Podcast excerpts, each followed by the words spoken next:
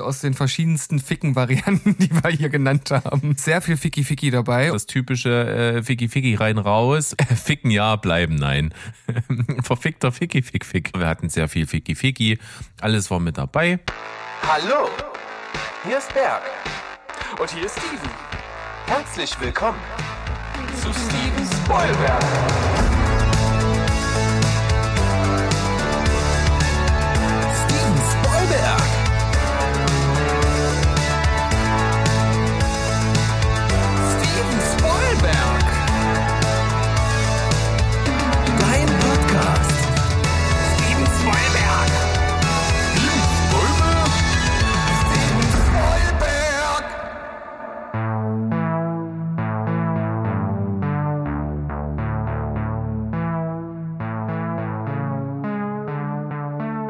Hi, die hohe Welt da draußen. Wir sind am Start. Steven Spoilberg, euer liebster Film- und Serienpodcast aus dem wunderschönen Leipzig. Mit mir, dem Berg, der heute seine nicht so aufgeregte Stimme aufgesetzt hat, sondern die etwas smoothere, weil Berg hat Halsschmerzen. Bitte für alle äh, jetzt hier das kollektive Oh. Und, Oh, Ja, ich, ne? ich huste mit dir. okay, das finde ich okay. Ähm, ich habe, wie ihr hört, den Steven mit dabei und ich habe auch den Mo mit dabei. Leser. Äh, der ist Hallo. aus seiner äh, Verletztheit zurückgekehrt und Aus kann uns heute Absicht- Ja, beglücken. die mich tragischerweise davon abgehalten hat, unseren Sans als Rampensau zu sehen. Und das habe ich schon, schon bitter, bitter bereut. Ich hätte das sehr, sehr gerne gesehen, wie wir ihn äh, auf der Bühne abhotten und so hätte ich alles gern, aber es ging einfach gar nicht. Ja. Ich habe euch ja ein bisschen mit Videos versorgt. Ja, ja. Am Ende war es doch Geholze, also doch Metal. Ja. Nicht mehr so viel Darkwave, sondern da wurde ordentlich gewumst. Ein Also mir war es Doppelwumms. vergönnt. Mir hat es Spaß gemacht. Oh, bitte nicht. Nicht politisch werden hier, bitte. ähm, nee, mir hat es Spaß gemacht. Es war richtig cool. Und wir haben danach natürlich noch ein bisschen rumgemacht. Ähm, war doch ganz klar. Aber da waren ganz viele andere Fans, die ich wegschubsen musste. Das, das war nicht schön. Ja. Das war auch das Bestimmt Einzige, nur was weibliche mich, Fans, oder? Ja. war auch das Einzige, was mich ein bisschen getröstet hat, dass ich, ich war mir sehr sicher, dass äh, die Jungs da nicht alleine stehen, sondern dass da noch zig hundert andere Leute hinlaufen und ihn anfassen wollen. Und Ja. Der Sanze war doch sehr verständnisvoll, hat dann gleich geschrieben, na, ich komme doch irgendwann wieder. Und dann, ja. Weil bei, bei, bei uns war es ja auch so, weil meine Frau hat sich ja auch schon riesig gefreut gehabt mitzukommen und die ist auch äh, dann erkrankt und ist vernünftigerweise zu Hause geblieben. Ja, beeindruckend, beeindruckend. Ähm, ja, und äh, Sandro hat aber einen, einen der schönsten Sätze zu mir gesagt, den, den seit langer Zeit jemand zu mir gesagt hat. Wir standen dann nämlich da so, ähm, so am, dort wo der Merch ist und so, und dann waren ein paar Fenster und so, und er stand dann dort und musste dann Fotos machen und hielt mir dann seine Bierflasche entgegen und meinte so zu mir, kannst du mal bitte mein Bier austrinken? Ich dachte, jetzt kommt der Ansatz, so halt mal bitte die Flasche. Nein, kannst du es bitte austrinken? Das fand ich sehr schön. Ja, denn das Schlimmste ist, Wenn das Bier alle ist. das Bier alles. Laut den mächtigen Kassierern aus Wattenscheid. Wattenscheid. Na gut, wir schweifen auf jeden Fall ein bisschen ab. Wir haben ein bisschen was mitgebracht. Wir haben einiges Programm am Stissel. Und ich möchte bitte noch eine News nachreichen, weil ich meine, sonst machen wir gar nicht mal so viele News mehr. Wir bauen das immer so ein bisschen ein. Aber eine, die hätte ich letzte Woche schon droppen können und das möchte ich jetzt tunlichst nachholen, denn ich freue mich sehr. Black Mirror Staffel 6 kommt im Juni auf Netflix. Ich freue mich über die Maßen. Lange, lange hat's gedauert, ne? Also haben sich Zeit gelassen für die neueste Staffel. Und ich freue mich genauso. Aaron Paul zum Beispiel mit in einer Episode dabei, ebenso wie Sassy Beats, äh, wenn ich das richtig gelesen habe, und noch ein paar andere Namen, ne, Kate Mara und sowas. Ähm, ich bin gespannt. Das wird wieder gut. Wie immer wird es so sein, es muss nicht unbedingt jede Folge ein Treffer sein, aber dafür sind äh, oft auch ziemlich großartige Sachen mit am Start. Und ich glaube, wenn das so lange gedauert hat, kann man sich durchaus freuen. ja, ich Yeah. bin am Start, guck mir das auch an, wobei ich sagen muss, ich habe sogar Lücken. Ich habe noch gar nicht alle Staffeln, alle Folgen gesehen. Ich habe irgendwann Ja. noch mal aufgehört, aber ist ja ein guter Grund, wieder anzufangen. Spielt ja auch keine Wurst am Ende. Ist ja, Ja, egal, eben. Ne? Man, man kann sich auch wirklich da, da kann man wirklich das klassische Cherry-Picking machen. Äh, man kann sich wirklich mal belesen, was sind so die Folgen, die richtig steil gehen, die kann man sich reinziehen. Äh, ganz vorne mit dabei natürlich San Junipero. Äh, die kann man sich auf jeden Fall richtig gut angucken. Und ich fand auch diese eine Folge mit Bryce Dallas Howard, wo es um dieses Rating-System ging, übelst geil. Naja. Auf jeden Fall kommen wir noch zu anderen kleinen News. Die möchte ich hier schnell ankündigen. Ähm, wenn ihr diese Folge hört, ist es im optimalen Fall ja natürlich Sonntag. Und am kommenden Mittwoch gibt's den Berg nochmal zu hören. Nicht bei uns, sondern äh, bei den Kollegen drüben bei Filmschnack. Ähm, da ist nämlich der Krischer, der auch schon mal hier zu Gast war, äh, einer der beiden Hosts und der andere ist der Christian. Und mit den beiden zusammen werde ich mal da so eine Folge in den Äther kloppen und wir schauen mal, wie das so wird. Ich bin gespannt. Und deswegen habe ich noch so ein, zwei Teaser heute mit dabei, wo ich dann einfach verweise auf diese Folge, die euch dann bitte alle zahlreich am Mittwoch reinzieht. What? Also, äh, du benutzt die hier als Brett, um eine andere. Das ist ja eine Frechheit. Das ist eine absolute Frechheit. Aber das bitte. musst gerade du sagen. Du musst doch, du, du musst doch auch bei den anderen Podcasts, wo du manchmal zu Gast bist, die, die nicht genannt werden dürfen, musst du garantieren, dass du nicht über was redest, was hier schon mal gefallen ist, oder? War das da nicht mal so eine eiserne Regel? Ja, das, ja, ja, ja. Das ist die Regel, dass man was Neues mitbringt. Also nicht neu im Sinne von, es muss ein neuer Film sein, sondern was, ähm, was man nicht schon durchgekaut hat, ja. Aber auch nicht immer, weil wir haben ja letztens einfach mal wieder, wo sich der Mo ja immer so freut, sehr ausgiebig über den Paten gequatscht und das äh, haben wir ja hier auch schon gemacht. Ja, das ist ja ein Dauerbrenner-Thema. Das ist, ja, gerade bei mir. Meine Frau sagt immer noch, ich habe einen Knall. Naja. Wenn ich schon Das, anfange, die da hat sie ja nicht summen- unrecht. Nee, nee, hat sie sowieso nicht. Also ich meine, der hat das Paket gekauft, jetzt muss sie es auch benutzen, so ist es. Kein, kein Umtauschrecht, ist schon abgelaufen. Kein Umtauschrecht, ganz genau. Ähm, ich will hier auch noch mal ganz kurz sagen, live on air, damit hinterher keiner sagen kann, ich habe es nie gesagt. Ich finde es schön und schrecklich zugleich, dass wir im Moment, das muss ja alles nicht so bleiben, aber im Moment verklausulieren, was wir mitbringen. Ich weiß, das war bei uns, das ist auch vielleicht ein noch nicht ganz ausgestandener Kampf, denn es kann auch dazu führen, dass vielleicht tatsächlich äh, wir also zwei Leute was mitbringen und gar nicht wissen, dass es dasselbe ist. Das mag sein, weil je nachdem, wie man es verklausuliert. Aber anhand der Verklausulierung ab und zu rauszufinden, was ihr da wo am Start habt, das finde ich einfach, das macht mir einfach Spaß. Und heute ist Ja, schwer. sei es so. Heute ist, heute ist wirklich, also bis auf eine Sache beim Berg auf jeden Fall, die ich weiß, und eine beim Steven, bei der ich denke, dass ich weiß, was es ist, ähm, we- weiß ich nix. Ja, also mir geht das bei deinen Sachen auch so. Ich habe ja. jetzt meinen Weg gefunden, die, die Filme vor allem zu verklausulieren. Da, da Genau, du hast manchmal einfach schwer. aufgehört, kreativ zu sein. Ja, das kannst du so nicht sagen. Man muss, man muss das richtige Wort wählen. Das ist gar nicht so einfach. Das ist eine sehr kreative Entscheidung. Na gut, ehe wir hier weiter irgendwelchen Blödsinn labern, den Jo. die Leute da draußen nur zum Teil, äh, sag ich mal, entschlüsseln können, kommen wir einfach zu dem Blog, wo wir über das reden, was wir eben gesehen haben. Und wir fangen einfach mal bei Steven an, der möchte nämlich nochmal auf die letzte Folge äh, Bezug nehmen. Genau, und äh, dementsprechend kann ich euch auch schon mal direkt auf diese Folge nochmal verweisen, wenn ihr die komplette Review hören wollt, denn ich habe dort zwar nur ein äh, Teaser sozusagen gemacht zur zweiten Staffel von Willkommen äh, auf Eden. Jetzt haben wir es äh, aber äh, durch und ich will nur noch mal ein, zwei Sätze dazu sagen, denn äh, vor allem, weil Mo jetzt dabei ist und ich glaube, Mo hat jetzt sowieso nicht so sonderlich viel Interesse an der Serie, aber ich glaube, er würde sie hassen, vor allem die zweite Staffel. Äh, es ist ja sehr auf Hochglanz äh, poliert, man hat diese vielen jungen Menschen und es ist wirklich in der zweiten Staffel ist, ist sehr viel Ficky-Ficky dabei und dann halt aber auch so recht prüde inszeniert und da hat man der mit denen und dann sind die und dann machen die und dann da ein, ein Dreier und auch sehr viel, ähm, sehr viel äh, politisch äh, korrekt, sehr, sehr woke die Serie, also äh, wem das gefällt, ist das jetzt vielleicht nochmal so ein, so, ein, so ein Schubs in die Richtung. Und ich hatte ja angeteasert, dass irgendwie die, die, die Story-Ausrichtung mir eventuell nicht so gefallen könnte. Das wurde jetzt noch nicht so ganz aufgelöst und der Cliffhanger, der ist, der ist ganz okay. Es gibt also anscheinend noch eine dritte Staffel und äh, da bin ich mal gespannt und werde dann gegebenenfalls berichten.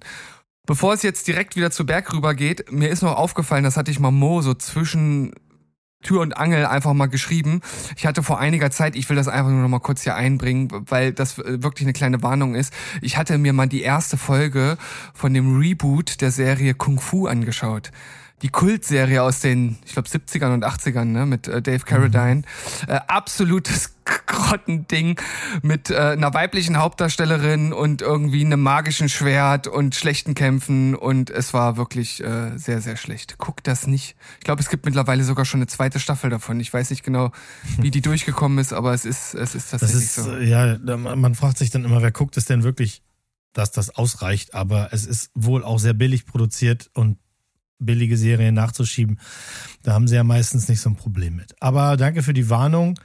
Ich hätte es mir aber trotzdem nicht angeguckt. Schon allein, weil ich schon mit Kung Fu Probleme hatte, damals schon mit Kung Fu Probleme hatte, äh, das auch nie zu Ende geguckt habe und mich das auch überhaupt nicht kratzt, was da passiert. Genauso wie du gerade schon gesagt hast, alles mit deiner Eden-Serie, nee, also, nee, Ja. bin, nee. Mm -mm.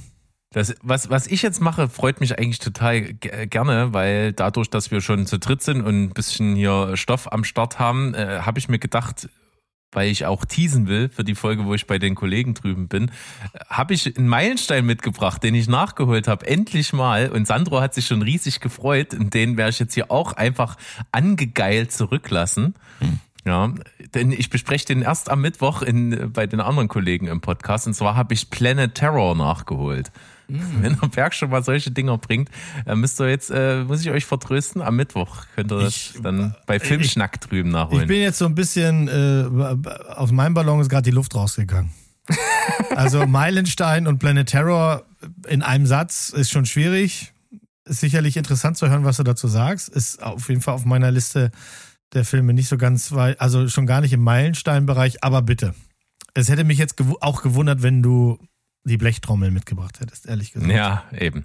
Ich habe dafür was anderes, was ich gar nicht groß auswalzen möchte, denn vor einiger, einiger Zeit hat der liebe Mo das schon mal mit am Start gehabt. Ja, ich habe es hier umschrieben mit Ring Ring, E-Bims, tot. Ähm, das ist nämlich ich Black Phone. ist. Mhm. The Black Phone habe ich geschaut und äh, ich muss sagen, ich war sehr enttäuscht. Oh. Ich war sehr enttäuscht davon, äh, weil ich es einfach komisch geschrieben fand. Es, es passiert über eine Stunde gar nichts. Es ist stinklangweilig, bis endlich dieser Kunde, äh, dieser, dieser Junge von dem, von dem äh, Fänger da weggekascht wird auf der Straße. Und bis dahin ist es so totsterbenslangweilig. Die Figuren sind mir alle egal. Ich brauche diese Vorgeschichte nicht, um äh, mehr oder weniger am Ende mitfühlen zu können. Und ich muss auch ehrlich sagen, wenn mir noch irgendein Regisseur um die Ecke kommt, der mir ein 70er-Jahre-Setting mit Gelbfilter und, und, und blassen Bildern rüberbringt, dann kriegt er aufs Maul. Das ist so lazy. Da- da- Das sieht scheiße aus. Das hat auch keine Ästhetik. Da ist jede, jede äh, Neon 80er Jahre Synthi-Schlacht geiler als dieses blasse Sepia Ekelkackbraun, was da über den Bildern hängt. Und Ethan Hawke völlig verschenkt, spielt das auch nicht geil, finde ich. Ich hatte zu keinem Zeitpunkt Angst vor diesen Kindesentführer. Fand den mega lächerlich. Und dann alles andere, so als Grundidee, ist ganz cool. Also ich mochte das schon mit diesem Telefon und dass das dann so visualisiert ist, dass dieser äh, Junge in seiner Gefangenschaft mit den äh, Gestorbenen vor ihm telefonieren kann, um sich aus der Situation zu retten. Das fand ich interessant, aber insgesamt fand ich das schon ein bisschen ein Klo. Irgendwie klang das jetzt nach sehr nach Klo und nicht ein bisschen nach Klo, so wie du es beschrieben hast. Ja, es, äh, wie gesagt, es zieht an. Also so- so das, das letzte Drittel ist schon ganz cool. Das mochte ich. Das, dann, da, da fand ich es auch gut, aber der Weg dahin ist grausam. Ja, Ja, ein, Fi- ein, ich- Film, ein Film, der mich null interessiert, von daher kann ich, Ich da gar fand nicht ihn ja viel zu besser, sagen. wisst ihr ja, insofern. Ich habe ihn jetzt auch schon ein zweites Mal geguckt in einem Fan-Cut. Vielleicht würde der dir mehr gefallen, denn der ist ähm, tatsächlich tight geschnitten. Also da, der ist nochmal, da ist das Pacing angezogen. Und ähm, das hat viel gebracht. Ihr wisst ja, ne, ich werde das auch äh, immer wieder mal fallen lassen, Fancuts, Fancuts, Fancuts. Und mein erstes Mitbringsel habe ich umschrieben mit Fanzwiebel, denn ich habe Glass Onion nochmal geguckt. Hm. Äh, in dem Fancut von einer Person namens Super Cute Cat One. Ähm, keine Ahnung, wer das ist, weiß ich nicht. Auf jeden Fall hat die, der das, diesen Film online gestellt. Und das ist ein Recut in chronologischer Reihenfolge. Inklusive Wegnehmen der doppelten Szenen, die dadurch dann entstehen würden. Also jeder, der den Film schon mal gesehen hat, der weiß, was ich jetzt damit meine. Denn eins meiner Hauptprobleme neben der Tatsache, dass plötzlich äh, äh, äh, Benoit Blanc eine andere Person ist, als ich erwartet habe, Mm, Das war ja so mein Hauptproblem einfach, war äh, der billige Twist, der Double Twist, das fand ich alles schäbig und das fand ich nicht gut gemacht und das ist dann eben weg. Das heißt, in, der chronologischen Reihenfolge gibt es den so nicht, sondern du weißt, du, du bist also quasi unter derselben Decke wie Benoit Blanc mit der einen Frau da ist. Ich will jetzt nicht zu tief reingehen, viele Leute, die es noch nicht gesehen haben, aber äh, du, du weißt alles das, was du wissen musst zur selben Zeit wie Benoit Blanc. Und das macht den Film einfach viel besser. Ich kann dem dann auch viel von dem anderen Schrott verzeihen. Das aber auch schon, weil ich halt ja wusste, dass das kommt. Dieses super übertriebene äh, ähm, in, in, in die Fresse und so. Das Einzige, womit ich immer noch Probleme habe, ist eben die, die Karikatur Benoit Blanc. Aber ich muss wohl hinnehmen, dass das bei einem möglichen dritten Teil auch nochmal wieder ganz anders sein kann. Die hatten ja wohl mal die Ursprungsidee, dass sie ihm immer ganz verrückte Akzente geben wollten, in jedem Film anders. Und statt der Akzente haben sie jetzt offensichtlich einfach einen Charaktermove gemacht. Ich nehme mal, ich nehme das mal so hin. Ich muss sagen, ich fand den in der Fassung deutlich, deutlich besser. Also hat richtig viel Spaß gemacht und ähm, da konnte ich den mehr wertschätzen als beim ersten Mal. Also den findet ihr, wenn ihr danach sucht, super cute, Cat und dann Glass Onion, Chronological Order, kann jeder finden, ist kein Problem. Da ich, eigentlich ganz gut. ja, da, da ich ja schon den, den Ursprungsfilm gut fand, kann das ja vielleicht dem Ganzen sogar nochmal einen richtigen Boost geben, wenn mir das zusagt. Ein Büsen? Einen Busen, einen richtigen Busen geben.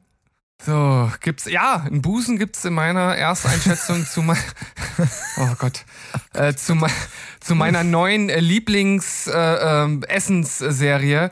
Äh, ich kannte den Namen der Serie schon lange und dachte immer, das wäre eine ernste Serie. Aber das ist im Stile von äh, Parks and Recreation und ähnlichen. Aber dann hast du Sitcoms deinem gemacht. eigenen Podcast nicht gut zugehört, weil das hat der, der feingliedrige Mo schon des Öfteren mal äh, fallen lassen und erwähnt. Ja, du weißt doch, dass ich meinen eigenen Podcast nicht höre. Na, Dann war und ich dann nicht zuhörst, wenn wir reden, ja, das Ja, nee, äh, weiß ich wohl. Ach komm, dann war ich da nicht dabei. Aber ich habe äh, Wieb angefangen und äh, bin äh, hin und weg und äh, liebe die Serie jetzt schon über alles. Äh, es geht um die äh, Vizepräsidentin, die fiktive Vizepräsidentin der USA, gespielt von Julia Louis Dreyfus und ihrer Entourage, die sie so halt tagtäglich begleitet und alles äh, für sie organisiert, macht und tut. Ähm, dort spielt auch eine Schauspielerin mit, die meine Frau erkannt hat. Ich war ja völlig hin und weg, dass, äh, also sie so, hä, das ist doch die von My Girl. Und dann haben wir nachgeguckt, ja, Anna, Anna Klumsky hat damals My Girl gespielt und ist ja eine ähm, der besagten Entourage. Äh, spielt. Äh, Die habe ich tatsächlich auch erkannt bei äh, Inventing Anna. Ah, Da habe okay. ich auch gesagt, das ist doch die. Ja, man, man erkennt es dann auch, wenn man es weiß, kann man das wirklich gut sehen.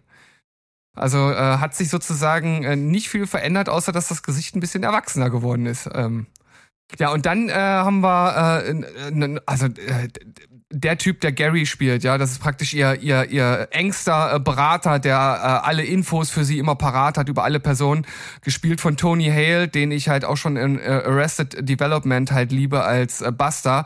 Äh, Im Grunde genommen die gleiche Rolle. Er ist halt eine völlige Nulpe, so ein so ein so ein Verlierertyp eigentlich, der irgendwie immer nur von allen auf den Sack kriegt und immer nur einen reingewirkt bekommt. Und generell finde ich halt das Geile bis jetzt in der Serie, dass die sich halt andauernd gegenseitig anfrotzeln und immer in die Pfanne hauen wollen und sich immer gegenseitig schlecht machen, aber auch irgendwie auf eine sympathische und liebevolle Art und Weise und das macht halt einfach von vorne bis hinten einfach nur Spaß. Also ja, ist total mein Ding, diese Art von Serie. Ich, ich liebe die ja auch. Ich habe die schon dreimal gesehen, komplett, alle Staffeln. Weil die einfach, wenn du drin bist in dem Bums, äh, echt, und die, ich gucke sie am Original, du wahrscheinlich dann in der deutschen Synchro.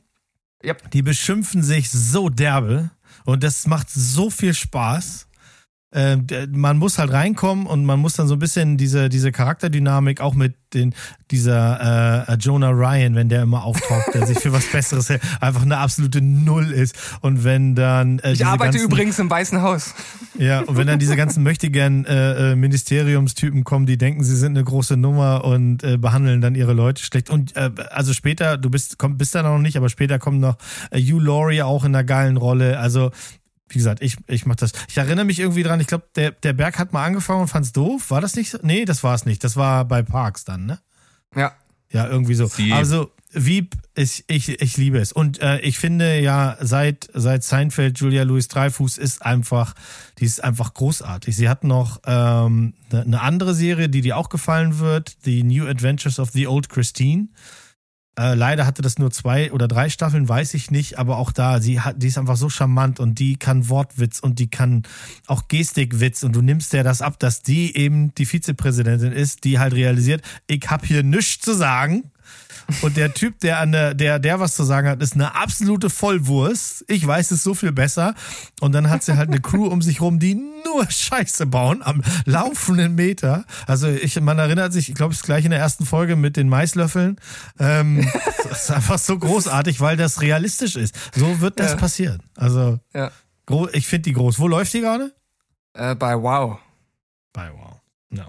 Ja, und äh, Julia Klingt Louis gut. Dreyfus hat ja bei äh, durch durch schöne Bescherung als Margot bei mir auch ein äh, ein Stein im Brett seit Ewigkeiten. Ja. Also wie? Naja, da kann ich mir das Schaut ja mal es. auf eine Liste schreiben, ne? Wenn das irgendwann mal soweit ist, aber ich hab, ich, ich bin bis Ende des Jahres versorgt. Mit, mit Essensserien oder Essensfilmen. Nee, mit, oder? ja, mit der Community, mit Community, ja. Ach, mit Community, ja. Ja, ja, ja, ja, ja. Mhm. Das reicht doch nicht bis Ende des des Jahres. Doch, locker, locker. Okay. Die essen nicht so ist, oft. ist, ja, ich wollte gerade sagen, äh, irgendwie so. Ja, das ist nur gemeinsames Essen und das ist zwei, dreimal die Woche. So. Na Bei drei Folgen kannst du dir ja hochrechnen, wie viel das noch ist bei Community. Das reicht. Wir sind im Herbst. Ja. So, äh, Gut. Bin, bin ich? Nee, du bist, ne? Nee, nee, du bist schon. Also bin ich, schon. wollte Ja, nur okay, dann der, ich der Mathematik ein Ende setzen. Da. Also, ich habe geschrieben Fußballdummies. Ähm, Das geht jetzt auch ganz schnell. Ich habe mir angeguckt als Abend runterkommen Serie Welcome to Wrexham.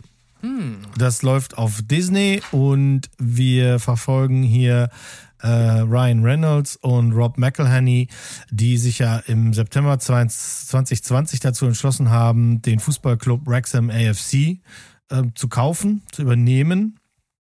Warum auch immer und wie auch immer, das erfahren wir da quasi in dieser Serie und wir erfahren halt eben auch die Probleme, die das mit sich bringt, wenn zwei Typen, die ehrlich gesagt vorher noch nicht mal wussten, was Fußball ist, ähm, plötzlich auf diese Idee kommen, das zu machen.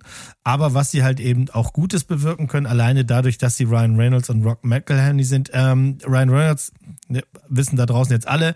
Rock McElhenney, die ne, ist Always Sunny in Philadelphia, äh, Mystic Quest, das sind so Serien. Er hat, er sagt in der Serie auch oft, ich habe TV Money und der andere hat Film Money und TV Money ist nicht so viel, aber es reicht. Ähm, Braucht man jetzt 18 Folgen zu sehen, wo sie hinführen? Nee, braucht man nicht. Es sind 18 Folgen, die sind so zwischen 25 und ich glaube, eine ist auch mal ein bisschen länger, 30 Minuten, 35 Minuten, sowas. Aber sie nehmen sich die Zeit, ähm, die Leute vorzustellen, den Ort vorzustellen, zu erklären, warum ist Fußball an der Stelle ganz wichtig. Und glaubt mir, ich habe mit Fußball sonst auch überhaupt nichts am Kopf. Ich wollte einfach sehen, kann man eine, eine gute das sage ich ja öfter mal. Wenn eine Doku gut gemacht ist, dann interessiert man sich für die Verweildauer in der Doku für das Thema. Danach wäre ich nicht Fußballfan oder ich gucke nicht zu, wie Leute Fliegen fischen. Aber wenn die Doku mir erklären kann, warum das für Leute wichtig ist, dann finde ich, der macht einen guten Job. Und die hier macht einen sehr guten Job, weil du wirklich mit den Leuten im Ort mitfieberst, die auch immer wieder zu Wort kommen. Ryan Reynolds ist den gibt's ja nur in dieser Version, wie wir ihn alle kennen in den Filmen. Und so ist er hier auch, wenn er hier auftritt. Und so ist er auch in der ganzen Promo-Phase gewesen. Ähm, wer sich für Fußball interessiert und auch für englischen Fußball und sowas, der wird vielleicht sogar mit ein paar Spielernamen was anfangen können. Ich konnte das nicht. Ich habe das geguckt. Ich fand das ganz charmant, weil das halt wirklich gut rüberbringt, was sie da rüberbringen wollen. Und am Ende muss ich sagen, sie haben mit der Serie wohl so ein bisschen ein paar Millionen eingenommen, die dem Club eins zu eins auch wieder zur Verfügung gestellt wurden. Sowas finde ich auch immer gut. Da ist ein kleiner Club in Welsh, der jetzt weitermachen kann mit den beiden. Also ich kann schon sagen, wenn man so was zum Runterfahren braucht abends, ist das gut. Und, und dann kommt ja noch dazu, ich habe es ja letztens mal in den Chat geschrieben, dass ja wirklich das kleine Märchen äh, praktisch direkt wahr geworden ist, dass der Club jetzt aufgestiegen ist. Ach ja, guck, siehst du ja. Jetzt dann, ne? Das ist jetzt vor, der- also- ich weiß nicht, vor vier Wochen oder wann war das? Ja, okay, gut. Das Und, und äh, da gibt's auch. ist in der äh, Serie wird's nicht gezeigt. Nee, das, Also warum?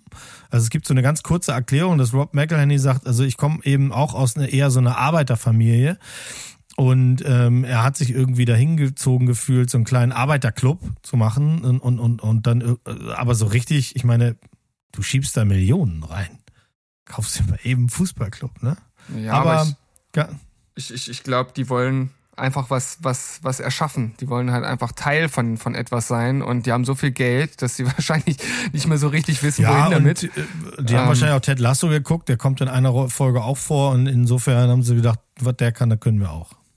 Es gibt auf jeden Fall zu dieser Aufstiegssituation aus dem Stadion gibt's halt echt viele Videos und man sieht dort halt auch die, die Reaktion von den beiden. Also die sind halt wirklich, wirklich berührt von dem Ganzen. Also das, das ist nicht so wie ein Scheich, der jetzt mit, mit, mit der Portokasse sich Manchester United kauft und wenn sie die Champions League gewinnen, dann ja, ist halt, haben sie halt die Champions League gewonnen.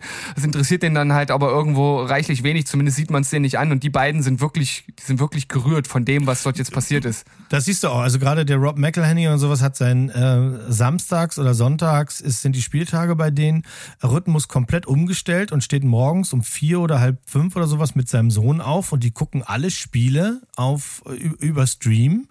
Ähm, und wie gesagt, die haben vorher nie Fußball geguckt. Und, und auch beim ersten Mal in, im Stadion merkst du, dass Ryan Reynolds überhaupt keine Ahnung hat von den Regeln. Was heißt denn das jetzt, was da gerade passiert? So, und ähm, Was ist ein Abseits? ja, Abseits sagt er auch an einer Stelle. Das ist eine Regel, die ich nie verstehe. Das ist ja ein Satz, der fällt in Deutschen auch andauernd. Also insofern, das kann ich nachvollziehen. Und auch die Spieler sind hier, gerade wenn man zum Beispiel Ted Lasso gesehen hat, dann findet man von den Spielern, die findest du ja alle wieder.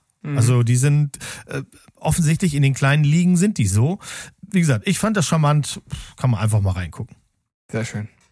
Dann guckt da mal rein, ich mach's nicht. Ähm, wir sind bei einem kleinen Callback zu Folge Nummer 12. Ja, Todesursache Seitenstechen. Und äh, genau in der Review, wo dieser Satz gefallen ist, Todesursache Seitenstechen, befinde ich mich jetzt. Sandro hatte damals den Film The Desperate Hour mitgebracht. Äh, mit Naomi Watts in der Hauptrolle. Wir wissen alle, sie kann sehr gut schauspielern. Das macht sie eigentlich, egal in welch beschissenen Skript sie ist, immer gut. Manchmal ist das Besch- Skript halt beschissen, weil das glückliche Händchen hat sie nicht so immer. Hier ist es so, wir haben einen Film von einem, sag ich mal, Altmeisterregisseur, der halt äh, solche Knaller wie das Kartell und sowas gemacht hat. Äh, damit kann sich dieser Film nicht messen, das hat Sandro auch damals gesagt. Es, äh, in The Desperate Hour sind wir ja in so einer Art Kammerspielsituation. Naomi Watts ist ähm, alleinerziehende Mutter mittlerweile, weil der Familienvater vor einem Jahr bei einem Autounfall gestorben ist und sie muss sich um die beiden Ki Kinder kümmern und ist dann endlich, nimmt sich einen Tag frei am, an einem Freitag und geht joggen und ist da irgendwo acht Kilometer in die Walachei gerannt und fängt an, Nachrichten und Anrufe aufs Handy zu bekommen, weil in der Stadt ein Amoklauf an der Schule ihres äh, Teenager-Sohns ist und sie kann ihn nicht erreichen und versucht natürlich dann äh, panisch zu telefonieren und ihn eben an das Telefon zu kriegen und zu wissen, dass es ihm gut geht und so weiter und so fort. Und im Verlaufe dessen kommen noch so ein paar andere Details so mit ans Licht, die das alles dann fortlaufend spannend machen und spannender machen. Und das kann man sich gut reinziehen. Das ist ein spannender Thriller, der geht nur 84 Minuten. Der fängt nicht so stark an. Na, man wird am Anfang so ein bisschen zugeknallt mit so Informationen, wo man nicht so richtig weiß, was willst du denn jetzt damit anfangen. Es nervt auch ein bisschen, weil, wie gesagt, die, die, die in einer Tour telefoniert, die während die joggt. Also ich wäre auch eben mit Todesursache Seitenstechen irgendwo am Waldrand geendet in der Situation. Geendet. Aber verendet, Da ja. liegt doch was, Schatz. Halt mal an. Nee, da halte ich nicht an. Nee. Nee, nee. Aber äh, der wird immer, immer besser und ich finde, das letzte Viertel, das hatte Sandro als sehr unrealistisch und konstruiert abgetan. Ich finde, das ist echt gut gelöst. Also ich, ich finde, man hat ohne krass was zu kontru äh, konstruieren, da relativ schlüssig Drive reingebracht und das fand ich nicht verkehrt. Also ich mochte den vor allen Dingen am Ende sehr. The Desperate Hour kann man sich reinziehen auf Prime. Das ist ja jetzt wieder so ein Steven-Trigger, ne? Der eine sagt und der andere sagt, hm. Ja, Jetzt aber da muss ich sagen, da, dass mich der Film insgesamt jetzt äh, tatsächlich recht ich guck wenig den mal. anspricht. Ich äh, werde da nochmal drauf zurückkommen. Dann machen wir den dritten Callback irgendwann mal wieder. Das war in Folge 12. Wir haben jetzt Folge 25. Also in Folge 37 werde ich nochmal zurückkommen. Ist eine gute Idee. Oh ja, das, das notiert. Das notiert. Ähm, dann kommen wir mal zu einem Film, der auch schon ein paar Jahre auf auf dem Buckel hat und der auch mit einer Dame im Hauptcast glänzt, muss man sagen. Und wenn man jetzt gleich den Namen der Dame hört, dann ist das nicht immer gegeben. Ich äh, muss sagen, dass Nicole Kidman in diesem Film mit Namen Destroyer von 2018 tatsächlich ihre mindestens zweitbeste schauspielerische Leistung gebracht hat. Äh, Destroyer ist ein bisschen zäher Neo-Noir-Krimi-Drama-Film von Karen äh, Kusama. Die hat mir vorher nicht viel gesagt, muss ich sagen. Das ist eine amerikanische ähm, eine Filmemacherin, die vor allem bekannt wurde durch Girlfight und dann hat sie noch für ein paar Serien ein bisschen was gemacht. Ähm, mir hat das eben nicht so viel gesagt. Ich wollte aber Destroyer unbedingt mal gucken, weil mir jemand eben geschrieben hat, dass Nicole Kidman in dem Film eine Sensation ist. Und wenn ihr euch das Filmposter anguckt, dann ist das wieder diese mutige Kidman, die sich optisch eben hat hässlich machen lassen. Die ist kaum zu erkennen. Ähm, die ist kaum zu erkennen. Das hat auch einen Grund. Sie spielt eine Polizistin, die äh, fast 16 Jahre undercover irgendwie in, in den schlimmsten Gegenden waren und einer einer einer sich einer Gang quasi äh, angeschlossen hat, die ständig durch Bankraube und äh, Morde und sowas auf, aufgefallen ist und sehr brutal dabei zum Teil auch vorgegangen ist. Und wir erfahren am Anfang sehen wir sie schon in dieser Figur, so wie sie jetzt aussieht, auf diesem, auf diesem Plakat, wie sie zu einem Mord gerufen wird und sie sagt, ähm, ich kenne den Täter, denn sie sieht, dass die Leiche hat drei Punkte im Nacken tätowiert und das war damals das Gangzeichen, das alle haben mussten. Und sie hat gesagt, ich löse den Fall und die man sieht schon in den ersten fünf Minuten, die ganzen Kollegen von ihr, die finden sie blöd, die verachten sie und ähm, die nehmen sie auch nicht ernst und sagen, komm, geh einfach wieder nach Hause und du siehst so schlecht aus und so. Und sie sieht wirklich grauenvoll aus.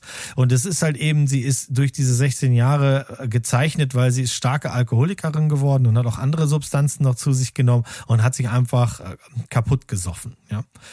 Es geht also quasi darum, dass eine, ein, der Anführer dieser Gang, der verschwunden war, nach 16 Jahren plötzlich wieder auftaucht und Aaron möchte hier das Thema beenden. Ne, sie hat noch eine Rechnung offen mit dem und dann entfaltet sich ein Plot, der mit anderen Schauspielern wirklich nicht geizt. Also wir haben hier Sebastian Stan in der Rolle, wir haben Toby Cabell, den ich sehr mag, ähm, wir haben Bradley Whitford in einer geilen Rolle, wir haben ähm, Scott Way McNary, das sind alles Namen und Gesichter, die ihr schon mal gesehen habt. Und äh, immer wieder, wenn die eingeführt werden oder sowas, die spielen zum Teil auch relativ kleine Rollen nur oder sowas, aber die hinterlassen dann auch Eindruck. Das ist eine sehr spannende Geschichte, die am Ende mit so ein bisschen Flashback und Loop arbeitet und auch ein Twist, wenn man das jetzt so nennen will, äh, mit einem Twist daherkommt, äh, der einen dann, wenn man das nach, das knapp zwei Stunden läuft oder sowas, dann ist man schon ganz schön, ja, so ein bisschen down, weil das ist einfach bleak, das Ganze. Das ist, das, da ist nicht Happiness oder so, sondern da ist eine gezeichnete Frau und die kommt auch nie wieder on track. Also die wird nie wieder heile werden. Die ist einfach kaputt gegangen bei dieser Aktion und sie hat dafür nichts bekommen im Sinne von Respekt oder, oder Ehre oder irgendwie sowas, sondern es ist alles schiefgegangen in ihrem Leben, was nur schiefgehen konnte. Und ähm, ich muss sagen, dass der Film gerade im Nachgang noch echt lange nachgewirkt hat. Also Destroyer kann ich wirklich nur empfehlen. Den kriegt ihr auf diversen Streaming-Anbietern. Ich kann sein, dass der jetzt vielleicht einen Taler kostet, müsst ihr mal gucken. Aber ich mochte den sehr. Der, ich fand den wirklich, wirklich gut. Und sie ist einfach gut. Also von vorne bis hin. Ich nehme mir das in jeder Sekunde, nimmst du ihr diese Rolle ab. Du siehst da nicht mehr äh, ähm, äh, die, die, die sexy Braut oder, oder irgendwie die, die, das Model oder sowas gar nicht.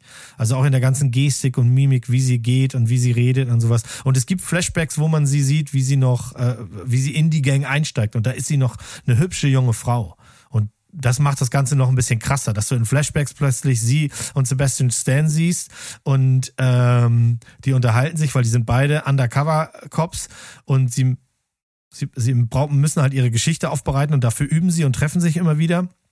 Und dann die beiden sind jung und unverbraucht und sehen super aus. Und dann hast du sie am Ende nach 16 Jahren und siehst halt, dass dieses Elend. Ne?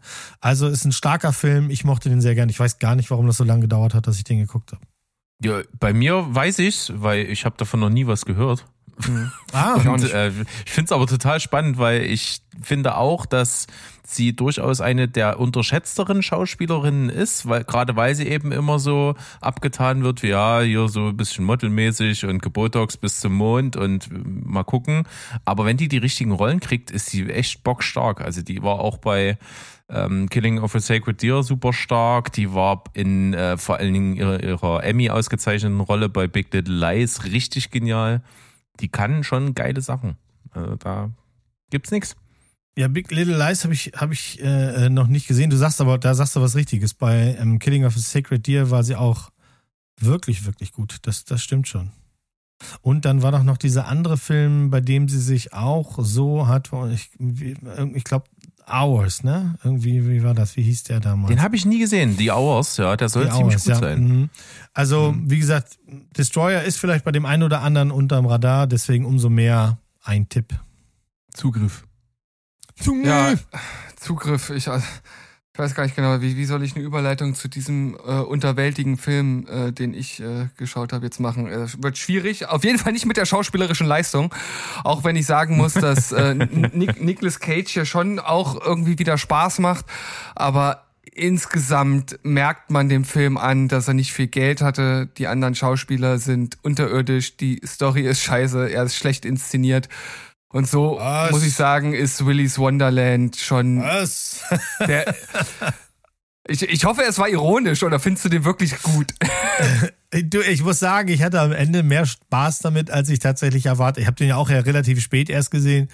Ähm, und ja, es ist alles falsch eigentlich. Ja, aber, stimmt. aber, aber Cage ist einfach über alle Dinge erhaben hier. Also ich finde auch geil, dass der einfach kein einziges Wort sagt. Ja, ja, das, das ist ist- mega. Das ist ziemlich cool. Und ja, es ist halt auch so, man weiß halt über ihn einfach gar nichts. Er taucht auf, er trinkt irgendwie andauernd so einen komischen Energy Drink. Er ist irgendwie auch in, äh, in, in der Art, wie, wie er dort spielt. Also er, er agiert ja eigentlich kaum mit den anderen Schauspielern. Er macht eigentlich nur sein Ding. Und dann gibt's ja auch diese wirklich äh, schon, schon fast kultige Szene, wo er da am Flipper tanzt. Also das die fand ich sehr gut. Ähm, aber ich muss sagen, gerade die die Kämpfe mit diesen Animatronics-Figuren sind halt wirklich, wirklich schlecht geschnitten. Also das ist ja ein einziges Ruckel- und Wackelwerk. Ähm, und um jetzt noch mal ganz kurz die ich nenne es jetzt mal Story mal zusammenzufassen.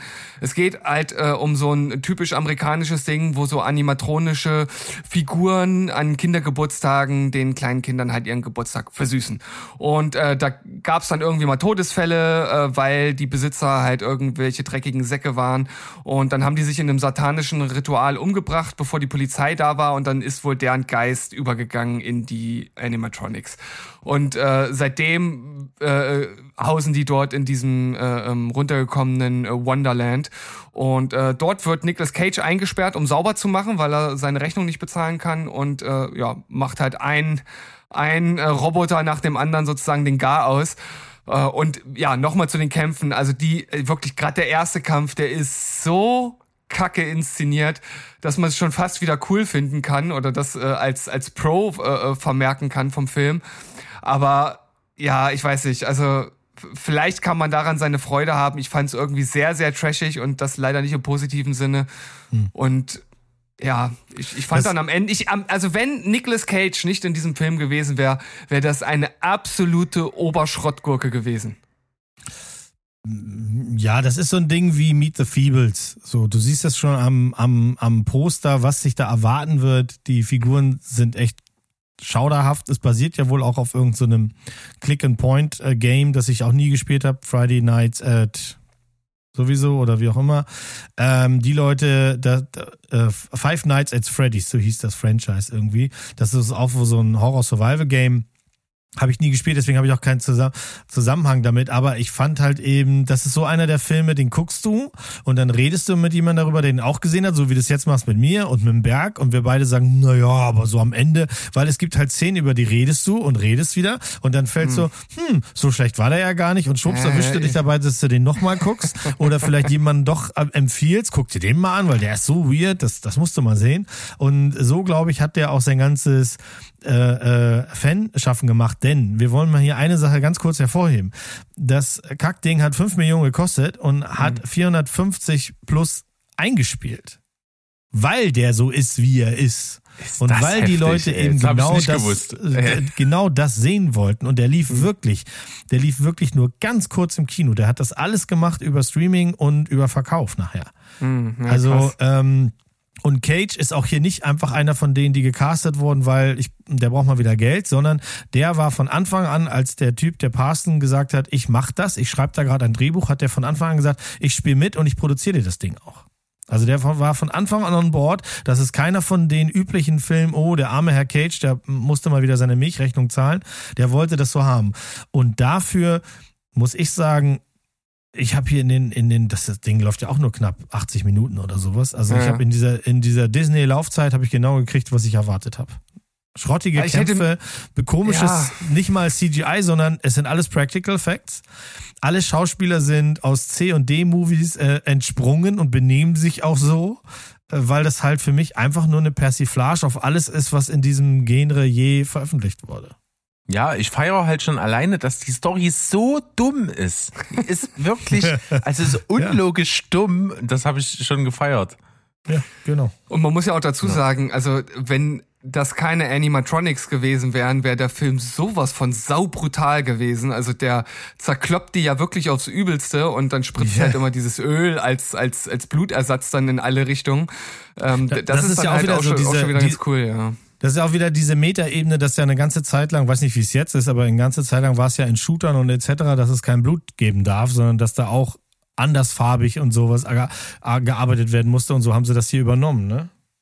Ja, wir gehen dann einfach mal rüber zu irgendetwas anderem, wo wir auch das Rad nicht neu erfunden bekommen. Und ich, es könnte sein, dass Mo mal in einer größeren Sektion, wo er über so Sachen, die jetzt mal auf Quibi rausgekommen sind, gesprochen hat, mal das hier schon mit dabei hatte, denn es gab eine Quibi-Serie mit dem Namen Most Dangerous Game und die wurde, ähm, die, die hatte sogar zwei Staffeln auf Quibi. Das ist dieser gescheiterte Streamingdienst. Wer uns äh, schon längere Zeit hört, der weiß, dass wir da ab und zu mal drüber gesprochen haben. Das ist dann wahnsinnig in die Hose gegangen. Das sollten sehr, sehr kurze, für Smartphone optimierte äh, Inhalte werden, die da, wo so eine Folge mal so zwischen, weiß ich nicht, fünf und zehn Minuten geht, die man so an der Bushaltestelle mal sich so reinfahren kann. Sowas war das. Und hier haben wir in der Hauptrolle den äh, schlechteren Hemsworth-Bruder, nämlich den Liam. Und äh, in einer, Der Arme, das muss er sein ganzes Leben hören. Ach, du bist ja gut, aber ich muss Bruder. sagen, gerade in diesem äh, Stück Celluloid äh, stellt er das durchaus unter Beweis, dass er auf jeden Fall die, die, die B-Version ist von dem richtigen. Und wir haben in einer Antagonistenrolle einen Christoph Waltz, der mir mal richtig gut gefallen hat. Also der hat mir hier wirklich Spaß gemacht. Worum geht's? Most Dangerous Game. Äh, Liam Hemsworth äh, spielt einen Familien... Nee, Quatsch, kein Familienvater. Doch, hat er ein Kind? Ich weiß es gar nicht. Es, es, ist, es ist so egal, dass es mir nicht im Gedächtnis geblieben ist. Er hat auf jeden Fall ein Haus und eine Frau. Und stimmt, die ist gerade schwanger. Genau, die ist gerade schwanger. Äh, und erhält die Diagnose, dass er einen Hirntumor hat und nur noch, sage ich mal, wenige Wochen eigentlich zu leben hat. Und er kriegt angeboten, dass er sich finanziell absichern kann über so eine ominöse Firma.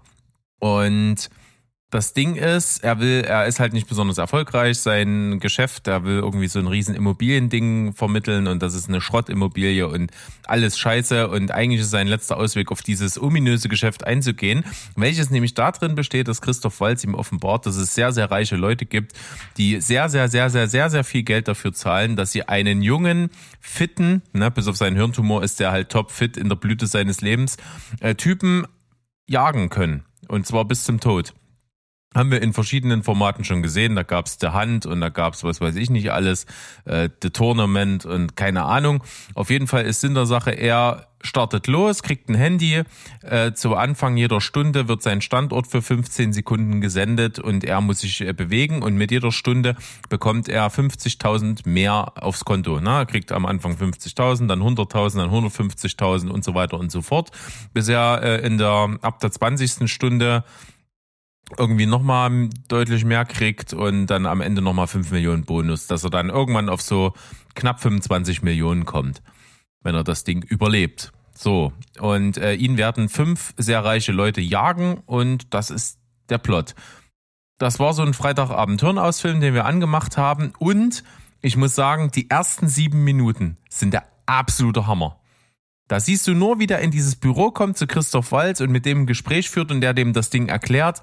Und das ist übel geil. Was passiert dann?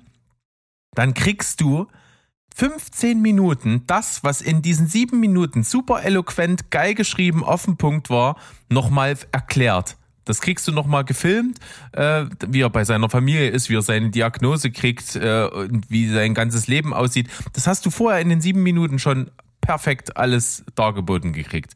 Also super redundant, super unstimmig, funktioniert gar nicht. Und dann geht diese Jagd los. Und ich sage mal so, in so einem Szenario, in einem ähnlich gearteten Film hast du es immer, das ist irgendwie ganz cool aufgebaut. Es gibt ein Katz-und-Maus-Spiel. Mal wird's knapp, mal wird's irgendwie souverän, mal ist ein bisschen Glück dabei. Aber es ist, sage ich mal, von der Mischung her so, der Hauptdarsteller schlägt sich meistens ziemlich gut. Und dann gibt's meistens immer so eine oder zwei Szenen, wo du dir denkst, oh, das war jetzt Deus Ex Machina. Also da wäre er jetzt platt gewesen und irgendwie eine glückliche Fügung hat ihn da rausgeholt. Hier ist das Verhältnis umgekehrt. Hier passieren permanent Sachen, wo du sagst, Alter, entweder sind die total hirnamputiert, die ihn jagen, oder äh, das Glück hat der mit Löffeln gefressen. Also der, der in, in den ersten zwei Minuten der Jagd müsste der schon fünfmal sterben, weil es einfach total hohl ist, er total hohl sich verhält und wie gesagt, äh, der wird nur noch überboten von der Dummheit seiner Verfolger. Das macht irgendwann keinen Spaß mehr. Das muss man sagen. Das ist manchmal so Hanebüchen, dass du dir denkst, ey Leute, echt, das geht besser. Also wenn ich mich jetzt mit meiner Frau, wir haben uns dann wirklich nach dem Film angeguckt und gesagt, also pass auf, wenn wir uns morgen hier zu Hause einschließen, schreiben wir einen besseren Film als das. Mit der Prämisse. Weil der sieht geil aus. Der ist geil produziert, der hat geile Kamerafahrten, das Setting ist geil, die Schauspieler sind motiviert, das kriegst du schon mit. Aber der ist einfach katastrophal kacke geschrieben. Und deswegen fängt es dann irgendwann an, keinen Spaß zu machen. Insgesamt ist er unterhaltsam, man kann sich das reinziehen, aber da ist so viel liegen geblieben an Potenzial. Der hätte deutlich mehr kommen können. Sicherlich auch ein bisschen dem geschuldet, dass es eine Serie war und man das irgendwie jetzt auf Film geschnitten hat. Aber trotzdem, nee, das ist leider enttäuschend. Ja, das war ja das, das war ja das Problem bei diesen Serien generell. Das Ding lief, ich glaube, mich zu erinnern, dass die Folgen, oh, ich will nicht lügen, 10, 11 Minuten waren oder sowas. Immer mit Vorspann, immer mit Ende da ist, da ist auch nicht richtig was aufgekommen. Dann hattest du eine geile Folge, in der Christoph Walz viel war. Dann hast du die nach Präsidenten genannten Jäger. Ähm, das soll vielleicht auch noch so ein Metagag sein, dass dann ein Nixon so und so aussieht und sich so und so benimmt und ein Carter so und so und so und so. Aber irgendwie das, das verpufft auch komplett.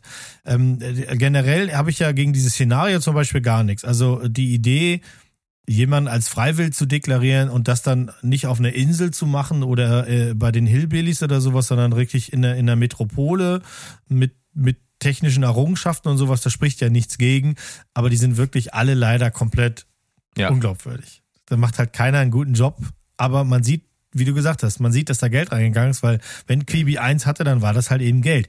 Alle Serien, die sie gemacht haben, sehen richtig gut aus. Die sind halt, die meisten sind halt nur nicht besonders gut gelungen, aber die sehen gut ja. aus. Also könnt ihr gerne mal einen Blick riskieren, kriegt ihr auf Prime zu sehen, ist für einen, wie gesagt, für einen ruhigen Freitagabend, Hirn aus, kann man sich das reinziehen, aber man ärgert sich dann schon ein bisschen, dass es hätte deutlich besser sein können. So, das passt jetzt irgendwie zu dem, was von Onkel Steven kommt, ne? Weil das hast du umschrieben mit Irgendwas, Irgendwas mit, mit Flucht, Flucht, genau. Das passt zumindest äh, äh, thematisch äh, ja auch. Hier ist es dann aber eine ganze Gruppe und zwar eine, man kann sagen, eine Gewinnergruppe. Das ist nämlich die, die, die, die Flucht der Gewinner aus dem äh, ersten Film äh, Escape Room. Äh, ich habe jetzt Escape Room 2 gesehen. Und äh, im Ach. ersten Film, äh, da weiß man ja noch gar nicht. Ist das ein fetter Spoiler gerade gewesen? Naja, für den ersten Film, aber das erfährst du direkt äh, zu Beginn des ersten, äh, des, äh, des zweiten Films und auch der Untertitel heißt äh, irgendwas mit äh, The Tournament of the Winners oder irgendwie sowas. Also von daher kann ich da jetzt schlecht, kann ich da schlecht was spoilern, okay. weil es im Titel schon versteckt ist. Ähm, ich fand den ersten Film ja schon ganz unterhaltsam. Der hatte wirklich coole Escape Rooms. Äh, das hat Spaß gemacht, den Leuten irgendwie dabei zuzuschauen, da irgendwie lebend rauszukommen. Das hat nicht immer Sinn ergeben und es ist auch nicht immer gut geschauspielert gewesen und äh, es war manchmal ein bisschen over the top und natürlich versucht der zweite Teil das alles zu toppen. Und das schafft er auch. Also es ist halt noch viel abstruser. Alleine schon diese Situation, wie die diese, ich glaube, es sind sechs Leute am Anfang, wie sie die alle zusammen in eine U-Bahn bekommen, die dann umleiten in einen stillgelegten äh, U-Bahn-Schacht, wo dann praktisch diese äh, Escape Room-Reise beginnt. Das ist schon so absurd, dass das es würde halt niemals in der echten Welt äh, so funktionieren. Ähm, aber so wurde es halt im Film gemacht und wenn man das halt annimmt, dann macht das schon Spaß. Allein dieser erste Raum dort in, in, diesem, in diesem Abteil, das wird so absurd zum Schluss, äh, wo die dann versuchen, da als da halt draus zu flüchten, in den nächsten Raum zu kommen, wo du so denkst, okay, gut, ich, ich schalte jetzt mein Gehirn wirklich komplett ab und dann kann man das genießen. Und dann gibt's auch später noch einen Raum, der ist halt wirklich richtig spektakulär geil und es macht schon irgendwie Spaß, den, den Leuten dabei zuzugucken, da irgendwie durchzukommen.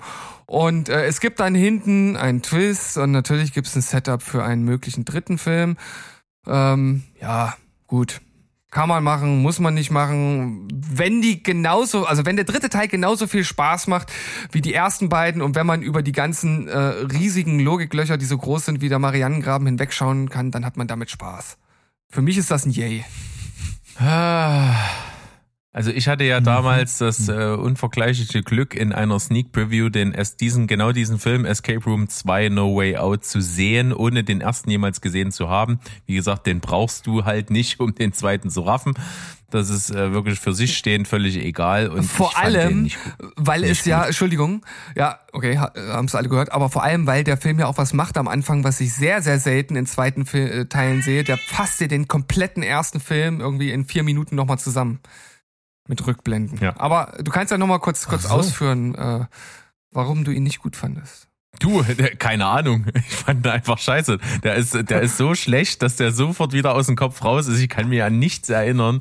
Äh, nee, reicht. Ach, herrlich, das sind doch die besten Voraussetzungen. Ja, also ich, ich kann das auch total verstehen, weil der ist halt völlig gaga und Banane. Und wenn man das nicht, nicht, nicht annimmt und äh, sich mit der Prämisse irgendwie äh, nicht anfreundet, dann muss man den auch scheiße finden. Weil wie gesagt, alleine diese Szene dort im, im, im Zug ganz am Anfang, äh, ich sag nur äh, Stichwort Elektrizität, das ist halt so unrealistisch und unglaubwürdig, dass man halt nur den Kopf schütteln muss. Aber ja, wie gesagt, ich bin da so ein bisschen unberechenbar. Ne? Auf der einen Seite sage ich, Willy's Wonderland ist mir, ist mir zu blöd und hier finde ich es halt cool. Also das ist halt, so bin ich halt.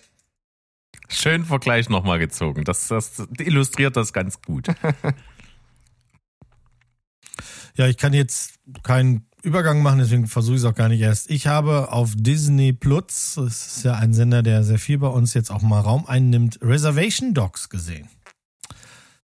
Hat euch das schon mal was gesagt? Ist euch das schon mal irgendwie. Nee, so geht es nämlich ganz vielen. Ähm, das ist ein ein, eine Dramedy, würde ich sagen. Das ist nicht immer Comedy. Das hat einen ganz subtilen Humor.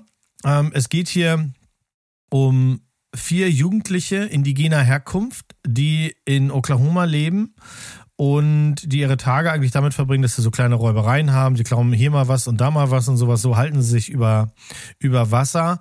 Und wir erfahren gleich in der ersten Folge, dass sie mal zu fünft waren und einer ihrer Freunde, nämlich Daniel, der ist tot. Der ist verstorben. Wir erfahren nicht gleich wie, aber der ist halt verstorben und alle vier hat das auf mm, unterschiedliche Art und Weise mitgenommen. Alle vier eint aber, dass Daniel immer nach Kalifornien wollte und das ist im Grunde das Ziel, raus aus dem Reservat ähm, in, nach Kalifornien und dann da dort das süße Leben äh, äh, genießen. Das ist so die Grundprämisse.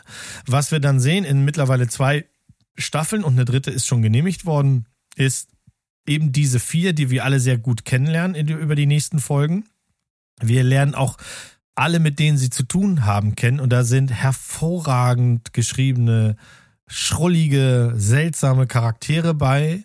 ähm, zum Teil auch von Schauspielern, die wir kennen. Also der, der Cop, der zu denen immer ganz nett ist, äh, wird gespielt von Zan McLernan. Äh, den kennen wir spätestens aus der zweiten Staffel Fargo. Ähm, mit der, ne, den äh, wirst du vielleicht auch noch wissen, Berg. Jo. Und ähm, der hat auch bei Hawkeye eine kleine Rolle gehabt. Also das Gesicht kennt man und diese Serie vereint, dass das die erste komplett indigene indigen amerikanische Serie ist. Also alle vor der Kamera und hinter der Kamera haben einen indigenen, äh, indigenen Hintergrund und wissen, worüber sie reden. A, diese Art, wie wirst du in Reservationen behandelt? Ähm, wie leben die da? Und nicht immer nur mit dem Holzhammer und ist alles scheiße und der böse weiße Mann, sondern halt eben auch durch den, durch den trockenen Humor, den das manchmal mit, mit sich bringt. Ähm, ich habe wahnsinnig viel Spaß gehabt mit, mit beiden Staffeln. Die Schauspieler sind spitzenmäßig, auch die von den die Jungschauspieler, die ich alle nicht kannte. Ich könnte die nirgends hinstecken. Ähm, bei den Erwachsenen ist das, wie gesagt, ein bisschen anders. Man, da, Bobby Lee spielt dann noch einen Arzt, den hat man in mehreren Filmen schon gesehen.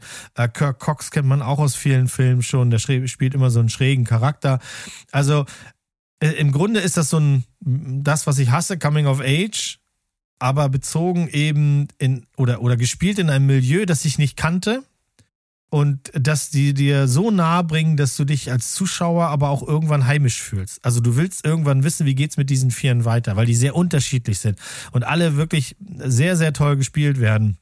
Also diejenige, die sich für den äh, für für für eine Anführerin hält oder sowas, äh, ist eigentlich ganz schüchtern und der der der Anführer sein sollte, der auch öfter mal Visionen hat, dass er ein großer Anführer werden kann, ein großer quasi äh, äh, ähm, äh, Krieger werden könnte oder sowas. Der hadert total mit sich selber. Dann fahren sie irgendwann mal zu einem Onkel, der ihm das Kämpfen beibringen soll und der hat weil der mal angeblich in einer Nacht betrunken 33 Leute ins Krankenhaus geschlagen haben soll. So- Also so, so solche schrägen Sachen alleine, äh, dass du die einfach, die vier fahren dahin, besuchen zum Beispiel diesen Onkel, weil sie einem von denen das Prügeln beibringen müssen, weil der sonst einfach immer nur auf die Schnauze kriegt. Und das ist dann die ganze Folge. Um mehr geht's da nicht. Aber im Hintergrund geht's eben um so viel mehr. Warum ist der quasi ausgeschlossen und warum lebt er alleine und ist nicht Teil der Community und sowas? Und dann seine wilde Hintergrundgeschichte. Und so baut sich das eine auf das andere auf. Das ist wirklich eine sehr spaßige Serie, aber auch eine, eine, eine mit, mit ernsten Untertönen. Ausgedacht hat sich das ähm, Sterling Harjo und ähm, Taika Waititi. Und da haben sie einen richtig guten Job gemacht. Wie gesagt, zwei Staffeln sind schon online und eine dritte ist bestellt. Ich, ich würde mal sagen, schnupper da mal rein, vor allem du, Berg. Ich glaube, das könnte, könnte dir gefallen. Ich habe parallel mal geschaut, also rein optisch ist das absolut mein Ding. Also das sieht so richtig schön USA Hinterlandmäßig aus, was ja so ein Setting ist, was ich immer ziemlich feier. Unverbraucht von Gesichtern her, schön roh. Äh, Trotzdem sieht's auch aus, als hätten die Jungdarsteller richtig Bock. Die kommen auch alle irgendwie charismatisch schon alleine jetzt ohne Ton rüber. Äh, Ich glaube, das äh, gefällt mir schon. Und es ist halt so ein bisschen dieses Ding, die versuchen gar nicht, dass das. Es gibt nicht dieses, jetzt ein Lacher, Pause, Lacher, Pause, Pause, Lacher, irgendwie so, sondern es gibt Folgen, die sind, da, da ist, da ist der Humor wirklich total subtil und findet nur im Hintergrund statt. Weil es halt so ein bisschen absurd ist, wie der eine lebt oder ähm, was der eine macht, um sich äh, zu, um zu relaxen oder irgendwie sowas. Ne? Und dann gibt's wieder Folgen, da sind richtig, da, da sind Charaktere halt in, in der Art, wie sie Schauspielern einfach leise brüllend komisch. Ja. Also ich fand's wirklich gut. Schönchen. Was ich jetzt gut finde, ich kann jetzt wieder teasen und jetzt, jetzt, jetzt kommst du mir nicht davon, lieber Mo. Jetzt habe ich was, äh, einen ganzen Film mit Rachel Brosnahan in der Hauptrolle, den ich jetzt nicht einfach bespreche. Das ist doch was. Okay. Und zwar habe ich gesehen I'm Your Woman. Und den kann man auf Prime sich angucken. Und was ich dazu zu sagen habe, das hört ihr auf jeden Fall kommenden Mittwoch, wenn ihr alle reinhört bei Filmschnack, wenn ich da da bin.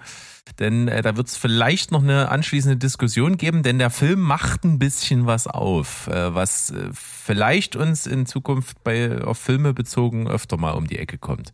Aber mehr dazu dann.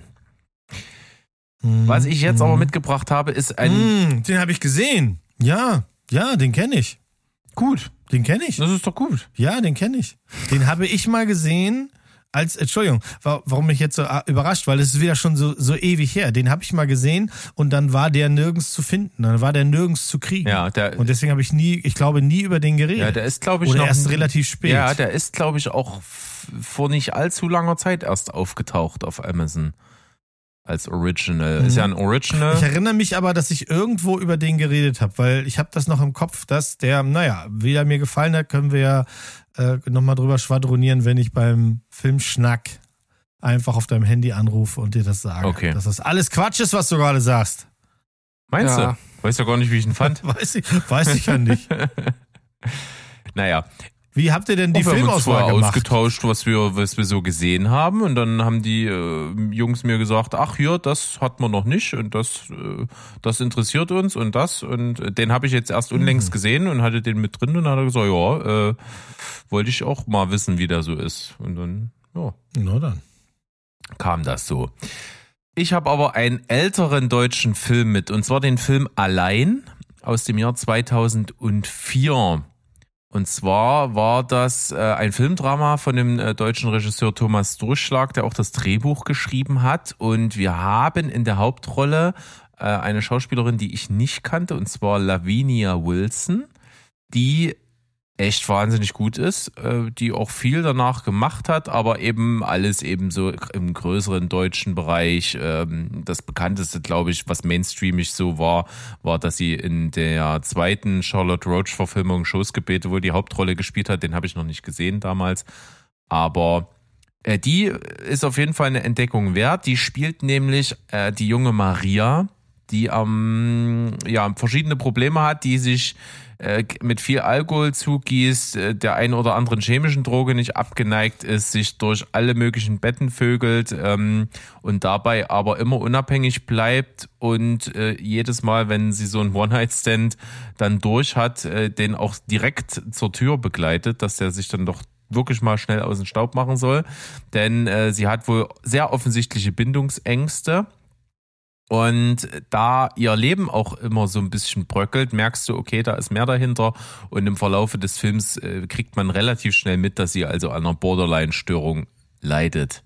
Und am Anfang des Films begleitet man sie bei diesem exzessiven Leben und kriegt schon mit, ja, das ist alles schon ziemlich toxisch, wie sie mit ihrem eigenen Leben umgeht und das ist mal mehr, mal weniger gesund für sie. Und dann lernt sie einen jungen Mann kennen, gespielt von Maximilian Brückner, den ich nur aus komödiantischen Rollen kenne, aber ich habe noch nicht allzu viel von ihm gesehen. Ich kann mich nur erinnern, dass der in hier ähm, Resturlaub, das war ja so, so ein Comedy-Buch, da hat er mal die Hauptrolle gespielt und so. Also ich kenne ihn eher klamaukig, aber er spielt ja auch eine ernstere Rolle, denn er verliebt sich in diese Frau und sie verliebt sich auch in ihn und das ist halt dann in ihrem Kosmos was anderes jetzt, weil sie schon merkt, okay, das ist nicht so das typische äh, Ficky Ficky rein raus und, und verpiss dich jetzt, sondern sie will da schon eigentlich jetzt mal endlich eine Beziehung haben, nach der sie sich auch sehnt und nach einer Stabilität und nach einer Geborgenheit und nach verstanden werden und sowas. Und das kann er ihr bieten und trotzdem sind ihre psychischen Probleme ja nicht auf einmal weg. Und deswegen, so sehr sie sich ihn an sich binden will, so sehr stößt sie ihn auch immer wieder weg. Und das erzählt uns dieser Film. Und das ist wirklich einfühlsam. Das ist nicht so Holzhammermäßig, sondern das ist wirklich, ich sage jetzt mal so schon nüchtern erzählt, mit allen negativen Seiten, die so dazugehören. Und das ist schauspielerisch sehr stark, ist aber dann im Endeffekt, weil es eben gerade so nüchtern erzählt ist, auch ein bisschen höhepunktlos, ein bisschen dröge und auch ein bisschen anstrengend und dadurch auch manchmal so ein bisschen nicht im besten Sinne arzi-farzi. So, das macht den Film anstrengend. Das lässt mich den jetzt auch nicht uneingeschränkt empfehlen. Das ist schon harter Tobak. Also das ist, äh, wer sich da getriggert fühlt durch solche äh, depressiven, manischen und selbstzerstörerischen Schübe, der äh, sollte das nicht gucken. Das ist in aller Härte da. Aber es ist fantastisch gespielt, es ist ja eigensinnig gedreht, spielt halt irgendwo in Essen, ne? Und Essen ist auch wirklich eine der hässlichsten Städte in Deutschland. Das siehst du auch in diesem Film. Äh, dadurch finde ich das ganz gut, weil die Trostlosigkeit in ihr wird auch durch den Ort, an dem es spielt, halt irgendwie ausgedrückt. Das fand ich schon interessant. ist ein Film, den man sich mal angucken kann, wenn man für sowas Interesse hat. Aber es ist sicherlich kein Pleaser, den du mal schnell so nebenbei wegsnackst. Also allein kann man, glaube ich, auch auf Prime sich holen. Das ist immer wieder faszinierend. Das Ding ist von 2005 oder 4. Was triggert den Berg, darauf zu klicken? Ich bin da in. Lavinia Wilson nicht war, die, das hätte ich ja verstanden, weil die hat ja mittlerweile schon mehr gemacht. Also die ist ja eine der Hauptrollen in der Deutschland-Reihe. Deutschland 83, 86, 89. 83 habe ich gesehen, fand ich auch gut. Ähm, aber du kennt, kanntest die alle nicht? Ich bin irgendwie mal, ich habe irgendwas anderes auf Prime geschaut und dann kommen ja immer so Filme so ähnlich wie das, was Sie gerade geschaut haben. Da war das irgendwo mal mit drin und dann habe ich nur die, die Synopsis gelesen, fand das interessant und hab's in Lostopf geschmissen und letztens Ach, kam's. Ja, Lostopf, alles klar. Hm. Der Lostopf. Ja. Ja, äh, du kannst ja kurz nochmal sagen, wie du das umschrieben hast. Ficken ja, bleiben nein. Also ich, ich sehe schon, dass das äh, Cold Opening wird auf jeden Fall ein Zusammenschnitt aus den verschiedensten Ficken-Varianten, die wir hier genannt haben. Hei, hei, hei. Verfickter Ficky, Fick, Fick. Ähm, meins habe ich jetzt umschrieben mit Zeitreise again. Zeitreise again, denn wir hatten ja erst vor kurzem quasi eine Zeitreisenfolge. Ja, Der, der Berg, der Berg hat uns vollgepupst mit Zeitreisen Romcoms und ich äh, habe die äh, Paper Girls mit noch reingeworfen in den Topf. Und jetzt habe ich wieder was, was mit Zeitreise zu tun hat, denn ich habe mir das Lazarus-Projekt angesehen. Eine britische Fernsehserie äh, mit Papa Isidou in der Hauptrolle. Den kennt man vielleicht aus äh, Gangs of London. Äh, in Man, in dem letzten Alex Garland-Film da, hat er den äh, Verlobten gespielt, der ja auch eine wichtige, wenn auch kurze Rolle hat. Also daher kennt ihr vielleicht das Gesicht. Und in dieser Serie spielt er einen Charakter namens George und der stellt eines Tages nach dem Aufwachen fest, äh, dass er offensichtlich einen Tag, den er schon mal erlebt hat, nämlich vor sechs Monaten, nochmal erlebt, nur dass diesmal alles anders ist. Also Dinge, von denen er weiß, dass sie schon passiert sind und dass sie auch zu was geführt haben, nämlich dass er ähm, sehr erfolgreich war in seinem ähm, Beruf, die haben plötzlich nicht stattgefunden. Und sein, äh, seine Beziehung, die eigentlich eine stabile war, hat plötzlich irgendwie einen Riss und, und das kommt ihm alles sehr komisch vor und er versucht halt, er, er- er hadert in der ersten Folge halt dann so mit sich, dass er nicht so genau weiß, bin ich das? Bin ich irgendwie kaputt gegangen? Oder was ist hier los? Es stellt sich dann aber raus, dass er einer geheimen Organisation über den Weg gelaufen ist, ähm, die ihn auch dann direkt rekrutieren wollen, die über die Möglichkeit verfügt, die Zeit jeweils auf 0 Uhr des 1. Juli des letzten Jahres zurückzudrehen. Und das tun sie, um die Welt immer dann, wenn es nötig ist, vor dem Untergang zu retten. Also immer dann, wenn etwas politisch krisisch so schlimm ist oder jemand hat ne, den sprichwörtlichen roten Knopf gedrückt, dann spulen die quasi zurück zum 1. Juli und benutzen dann die gewonnene Zeit dazu, das Problem zu lösen, dass es nicht so weit kommt. Und er ist in dieser Schleife drin und kann sich dann als einer der wenigen Leute ähm, daran erinnern, dass es schon mal eine andere Zeitschleife gab. Und deswegen ist er eben für diese Truppe auch interessant und wird dann eben rekrutiert. Ähm, er arbeitet dann daran, in einem Team mit anderen Leuten eben diese globalen Katastrophen da, wenn es geht, zu verhindern. Es gibt dann den Oberbösewicht, der alles in die Luft jagen will, James Bond lässt grüßen etc. pp. Aber es kommt halt dazu, das hat man auch schon ein paar Mal gesehen in anderen Verfilmungen, dass jetzt hier eine persönliche Komponente dazu kommt, denn eine Frau, die ihm sehr wichtig ist, die wird schwer verletzt. Und ähm, es geht dann auch so ein bisschen darum, drehe ich jetzt, nutze ich aus, was ich kann und drehe an den Regeln, um das zu verhindern, was natürlich super streng verboten ist. Oder bin ich komplett loyal, warte auf die nächste äh, Bombe, die kommt und hoffe dann, dass wir zurückspulen und ich kann dann vielleicht irgendwie verhindern, dass der Frau da etwas passiert. Ähm, es ist sehr spannend gemacht. Es ist wirklich, äh, wie gesagt, es hat diesen englischen Look, den muss man mögen. Den musst du immer bei britischen Serien mögen. Die biedern sich halt nicht an so sehr. Ich fand, das ist ähm, sehr spannend. Die erste Folge braucht so ein bisschen, Aber wenn du dann drin bist, fand ich das sehr, sehr gut. Und für das äh, Motiv äh, Zeitreise in diesem Szenario, ja, du lebst, durchlebst noch mal eine Zeit, aber du weißt das halt eben nicht. Und nur die, die den Knopf gedrückt haben, wissen das. Und dass es so spezifisch ist auf 0 Uhr des 1. Julis, das gibt dem Ganzen so einen Touch von, du hast da zwar eine Möglichkeit, was Tolles zu machen, aber du bist in einem Rahmen gefangen. Ja, also Zeitreise ja, aber nur in einem festen Rahmen. Und alles darüber und alles darunter oder sowas äh, funktioniert dann eben nicht. Ähm, das ist, ich fand das sehr spannend. Es ist jetzt auf einer Skala von 1 bis 10 liegt das wahrscheinlich bei einer 7, weil man das sehr gut gucken kann. Und es hält dann auch bei der Stange und es wird auch eine zweite Staffel geben, dieses Jahr noch.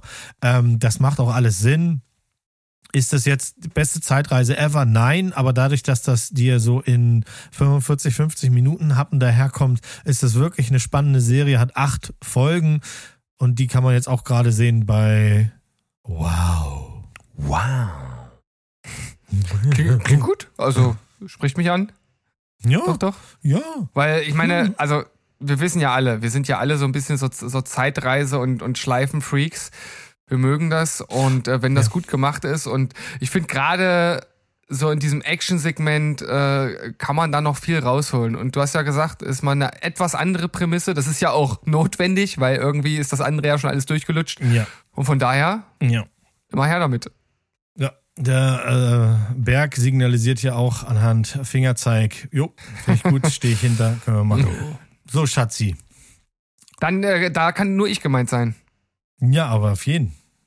Ich hole mir mein neues Fruchtgummi und warte jetzt, was jetzt kommt, denn umschrieben ist das mit irgendwas mit einem Irgendwas Schatz. mit dem Schatz. Also ihr könnt euch ja sicherlich schon, schon denken, es ist ein, ein äh, Schatzsuche-Film. Und zwar ein, ein großer Die Goonies. Blockbuster. Die Goonies, genau. Endlich, endlich habe ich ihn geschaut. Yes! Nein, habe ich nicht. Chunk, nein! Captain. Chunk! Wie, du hast die Goonies, du hast die Goonies noch nicht Ich? gesehen? Nein, tatsächlich nicht. Ist, ja, weiß ich nicht. Das ist so. Äh, dafür war ich ja äh, damals schon ein bisschen zu alt und dann ist er irgendwie einfach immer an mir vorbeigegangen. Ja. Wie, du warst so alt? Der war doch schon da, den hättest du doch jung gucken können. Ja, aber wann ist denn der rausgekommen? Anfang der 90er? 85. 85. 85. 85, da, bin ich gerade mal geboren worden. So. Ja, aber du hättest ihn ja mit fünf gucken können oder Ja, neun aber da zehn. ist das doch schon ein altes Ding. Und das lief doch nirgendwo. Ja. Wir hatten doch nichts. Und ihr hattet Wir ja nichts und ihr nichts. brauchtet das Geld und ja, hm, okay. Also Deshalb habe ich mir jetzt diesen großartigen äh, Schatzsuche-Film angeguckt. Nein, also großartig war er nicht, aber er war sehr kurzweilig und ich glaube, Mo sagte selbiges zu Uncharted. Ein Film, der ja ein bisschen durch Ja. die äh, Development Hell auch ging. Und wo man dann bei einer Prämisse gelandet ist, die vielen Fans des Videospiels auf jeden Fall sauer aufgestoßen ist, denn es ist so eine Art Prequel, wie er halt Sully kennengelernt hat, also sein Kompagnon, äh, mit dem er im ersten äh, Teil schon zusammenarbeitet. Äh, man hat sich dann auch darüber aufgeregt, dass, das, äh, äh, dass der gute Drake von Tom Holland gespielt wird. Viel zu jung, ja. Ähm, Sully, gespielt von Mark Wahlberg, sieht absolut überhaupt gar nicht so aus wie im Spiel. Ähm, er hat kein Bart. Ich meine, okay, es gibt dann so einen kleinen Gag zum Ende des Films, da wird so ein bisschen damit gespielt. Ja, ha, lustig und so. Kann man machen, ist auch irgendwie, ja, war dann ganz charmant. Ähm, wo will ich jetzt mit, mit dieser Aussage hin? Also, wenn man das Spiel nicht kennt, kann man mit dem Film sehr viel Spaß haben, finde ich. Weil der einfach absolut gaga ist. Die Chemie zwischen den beiden funktioniert in dem Sinne, dass man halt nicht diese wirklich her herausragende Chemie aus den Spielen halt einfach nicht kennt und dementsprechend sich hier darauf einlassen kann und dann geht das. Ähm, aber, und das ist ja jetzt sozusagen das, was ich damit schon ein bisschen ähm, aufzeigen wollte, es ist halt einfach nicht so geil wie im Spiel. Und das Spiel ist ja schon sehr cineastisch. Und wenn man das so auf die Leinwand hätte bringen können, dann wäre das ein richtig, richtig geiles Ding geworden. Und so ist es halt irgendwie nur ein unterhaltsamer Blockbuster, der seinen Ansprüchen nicht so wirklich gerecht wird, wie ich finde. Er versucht auch ein bisschen abseits von dieser Chemie die der Film halt nicht einfangen kann, versucht er halt durch diese völlig überbordenden und unrealistischen Action-Szenen auch das einzufangen, was das Spiel ausgemacht hat. Und das macht schon direkt in der ersten Szene. Startet nämlich mit so einer Flugzeugszene, wo so ganz viel Fracht praktisch wie an so einer Kette aufgereiht äh, hinten äh, raushängt und, und Drake halt praktisch auch an einem dieser, dieser riesigen Kästen dort hängt und sich dann von einem zum anderen hochhangelt und hochzieht. Also völlig over the top und unrealistisch, aber so, so waren halt die Spiele auch.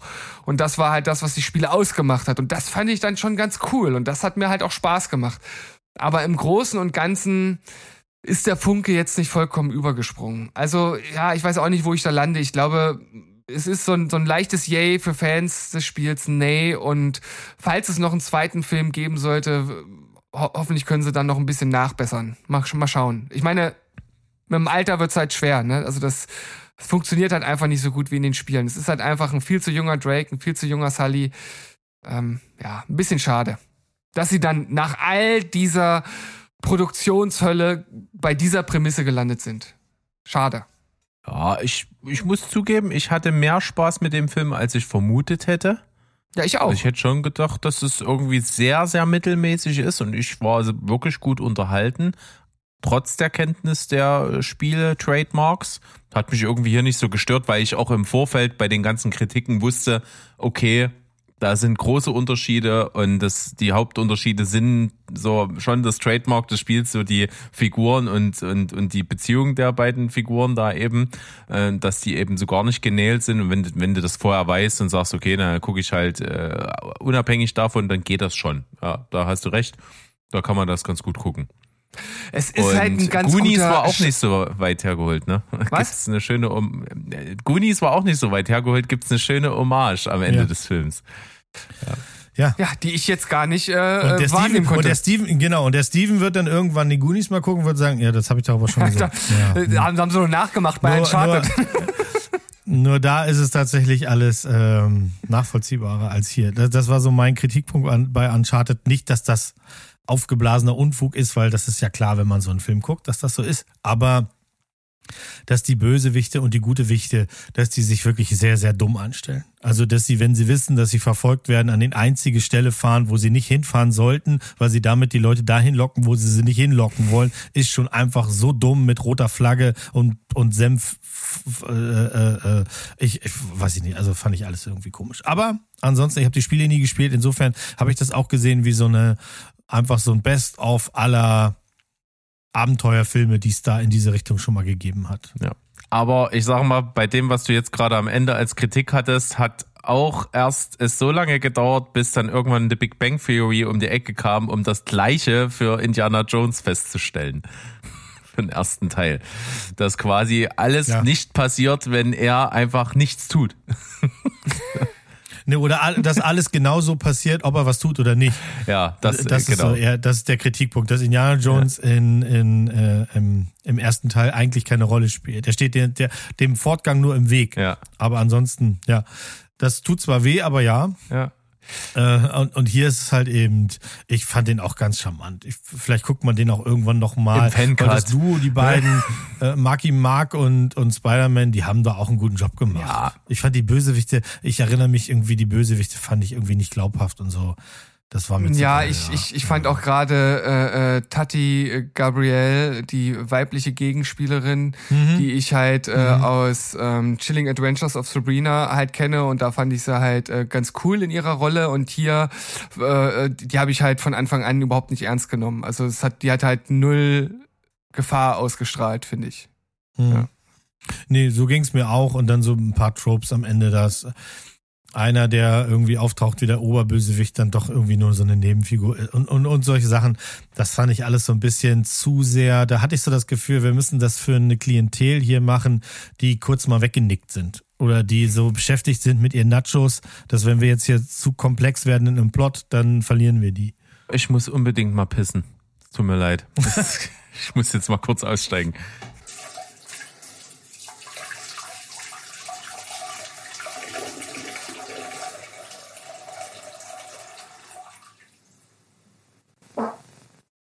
Ja, lieber Steven, da hast du ja mir die perfekte Überleitung gebaut, ohne es zu wissen. Denn natürlich im großen Roulette der Development Hell um Uncharted ist natürlich ein Name immer wieder gefallen und zwar Nathan Fillion. Der natürlich der absolute Wunsch äh, Nathan Drake für die Verfilmung von Uncharted ist. Wahrscheinlich immer noch nach wie vor, nachdem man Tom Holland jetzt gesehen hat. Und es gibt ja auch diesen Fan-Kurzfilm mit Nathan Fillion Oh, der äh, ist großartig. Uncharted. Also der Mann ist Nathan Drake durch und durch und eben jener Schauspieler hat eine kleine, aber sehr, sehr funny, lustige Rolle in Guardians of the Galaxy 3, den ich mir reingezogen habe. Wir waren im Kino und ich bin als alter Mann am Gartenzaun da reingegangen in das Ding, weil ich ja natürlich nicht hinterm Berg halten kann mit meiner Meinung zu MCU und Co. Mich fasst das alles nicht mehr an. Ich habe da irgendwie keinen Bock mehr drauf. Ich will mich in diese Scheiße nicht mehr reinarbeiten, tausend Serien gucken, bevor ich den nächsten Film gucken kann und, und, und, und, und. Und bin auch von diesen CGI-Schlachten nur noch abgestoßen. Von irgendwie ist nichts mehr so richtig real und die äh, Sch- Schauspieler haben zwar noch vielleicht noch Bock, aber sind auch schon ewig in ihren Rollen gefangen. Das alles schwirrte mir im Kopf rum, als ich mich in den Kinosessel gesetzt habe. Nun sitze ich da und der Film beginnt. Und der Film fängt mit einer großen Action-Szene an, wie man das so im Lehrbuch lernt für solche Filme. Ne? Eine Action-Szene am Anfang, eine in der Mitte und eine am Ende. So ähnlich funktioniert das hier also auch. Und die erste Action-Szene, die ist großartig inszeniert. Der Film beginnt mit so einer, mit so einer Plansequenz. Wir folgen äh, Rocket, äh, dem Waschbären, wie wir jetzt nun endlich, letztendlich wirklich lernen in diesem Film, dass es ein Waschbär ist. Kein Dachs, kein Eichhörnchen. Kein Karnickel. Kein Karnickel, ja. mh, Der zu einer Akustikversion von äh, Creep durch äh, das neue Zuhause der Guardians dort läuft und ähm, man sieht so alle Figuren, die man so kennt und liebt und dann kommt es zu einem Zwischenfall und es gibt ein große, großes ähm, Actiongeschlachte dort und in dessen Verlauf wird Drax, also der Waschbär, äh, Swoosh. Kleiner Zoom in Stevens Gehirn. Irgendwas war komisch an dem, was er gesagt hat, aber ich weiß einfach nicht was. Angeschossen, ist äh, lebensgefährlich verletzt und muss behandelt werden. Und als die versuchen, ihn mit so einem Medikit zu behandeln, stellen sie fest, dass an seinem Körper mehrere elektronische künstliche Teile sind, die einen Zugriff von außen verhindern, wenn man keinen äh, Code eingibt, mit dem man diese Schutzfunktion überschreiben kann. Das heißt, wenn die den also weiter retten wollen, dann werden sie ihn umbringen. Und äh, wir erfahren in Guardians of the Galaxy 3 die Vorgeschichte eben von Drax. Oh, schon wieder, verdammt. Oh, streng dich an, Steven. Was ist falsch? Was ist falsch? wie es dazu kam, dass ihm diese Teile eingesetzt worden sind und wie das dann alles sich gefügt hat, dass er dann ähm, jetzt eben das immer noch hat, dieses Makel und wie die dann dem Ganzen auf die Spur gehen. So, und am Anfang hatte ich halt noch das Gefühl, ja, es macht groß Bumpeng, cool, irgendwie alles sieht gut aus, aber ich fühle das nicht. Und dann geht's los und dann hört das nicht mehr auf, weil das einfach cool ist. Die Figuren sind geil, du liebst jede Figur der Guardians, die sind alle der Hammer jede Figur für sich, da kommt keine zu kurz. Du hast mit allen Sympathien, du fühlst mit allen mit. Alle anderen Figuren rundrum, auch wenn das nur der kleinste in der hinteren Ecke ist, der mal kurz eine Minute in den Bildschirm kommt, ist auch geil. Bösewicht ist nachvollziehbar, funktioniert auch gut. Die anderen Sachen, die, sag ich mal, erst Gegenspieler sind, haben dann so eine Ambivalenz, die dann mit dazukommt. Also das macht echt Laune. Yes, ich hab's. Gehören an Steven, gehören an Steven. Er heißt nicht Drax, er heißt Rocket. Ich muss dich ganz kurz korrigieren. Ich musste selbst nochmal nachschauen, weil ich mir dann unsicher war. Aber du hast jetzt mehrfach gesagt, dass es sich um Drax handelt. Es ist aber Rocket. Ach fuck, Drax, Drax, Drax ist der von Dave Bautista gespielte. Du Charakter. hast recht, du hast recht. Ich mir kam's, ich habe richtig angefangen, hab's dann falsch weitergesetzt. Ich habe schon gedacht, da kommt dann später nochmal die Stimme Gottes. Aber gut, bitte. Hallo, bin's, Eins Gott. Und natürlich habe ich mich schon längst eingeschaltet. Ansonsten würde der Dös Paddle Steven noch immer darüber nachdenken, wie Rocket heißt. Nein, natürlich Rocket. So.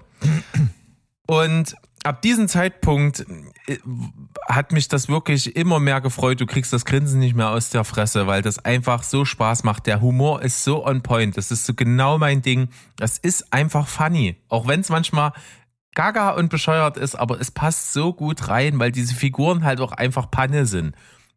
Weißt du, das ist nicht so eine durchgestylte Superheldentruppe wie die Avengers. Das sind halt einfach irgendwelche Deppen zusammengewürfelt, die es irgendwie gebacken kriegen, geil abzuliefern. Und das funktioniert. Da sind gute Witze mit drin. Auch Dave Bautista, der Drax spielt, ist auch so geil. Der, der hat so funny as hell One-Liner. Da haust du dich in den Dreck. Das ist super gut. Alles andere hat einfach Herz. Und das ist das, was dieser Film und diese Filmreihe auch den anderen MCU-Filmen voraus hat. Der hat Herz. Du hast dann wirklich Sympathien, du fühlst mit und es wurde viel vorher berichtet, nimm Taschentücher mit in den Kinosaal und wer nah am Wasser gebaut ist, der braucht die. Es ist wirklich auf eine Art gefühlvoll, äh, wie mit diesen Figuren umgegangen wird, dass du da echt auch eine Träne verdrücken kannst.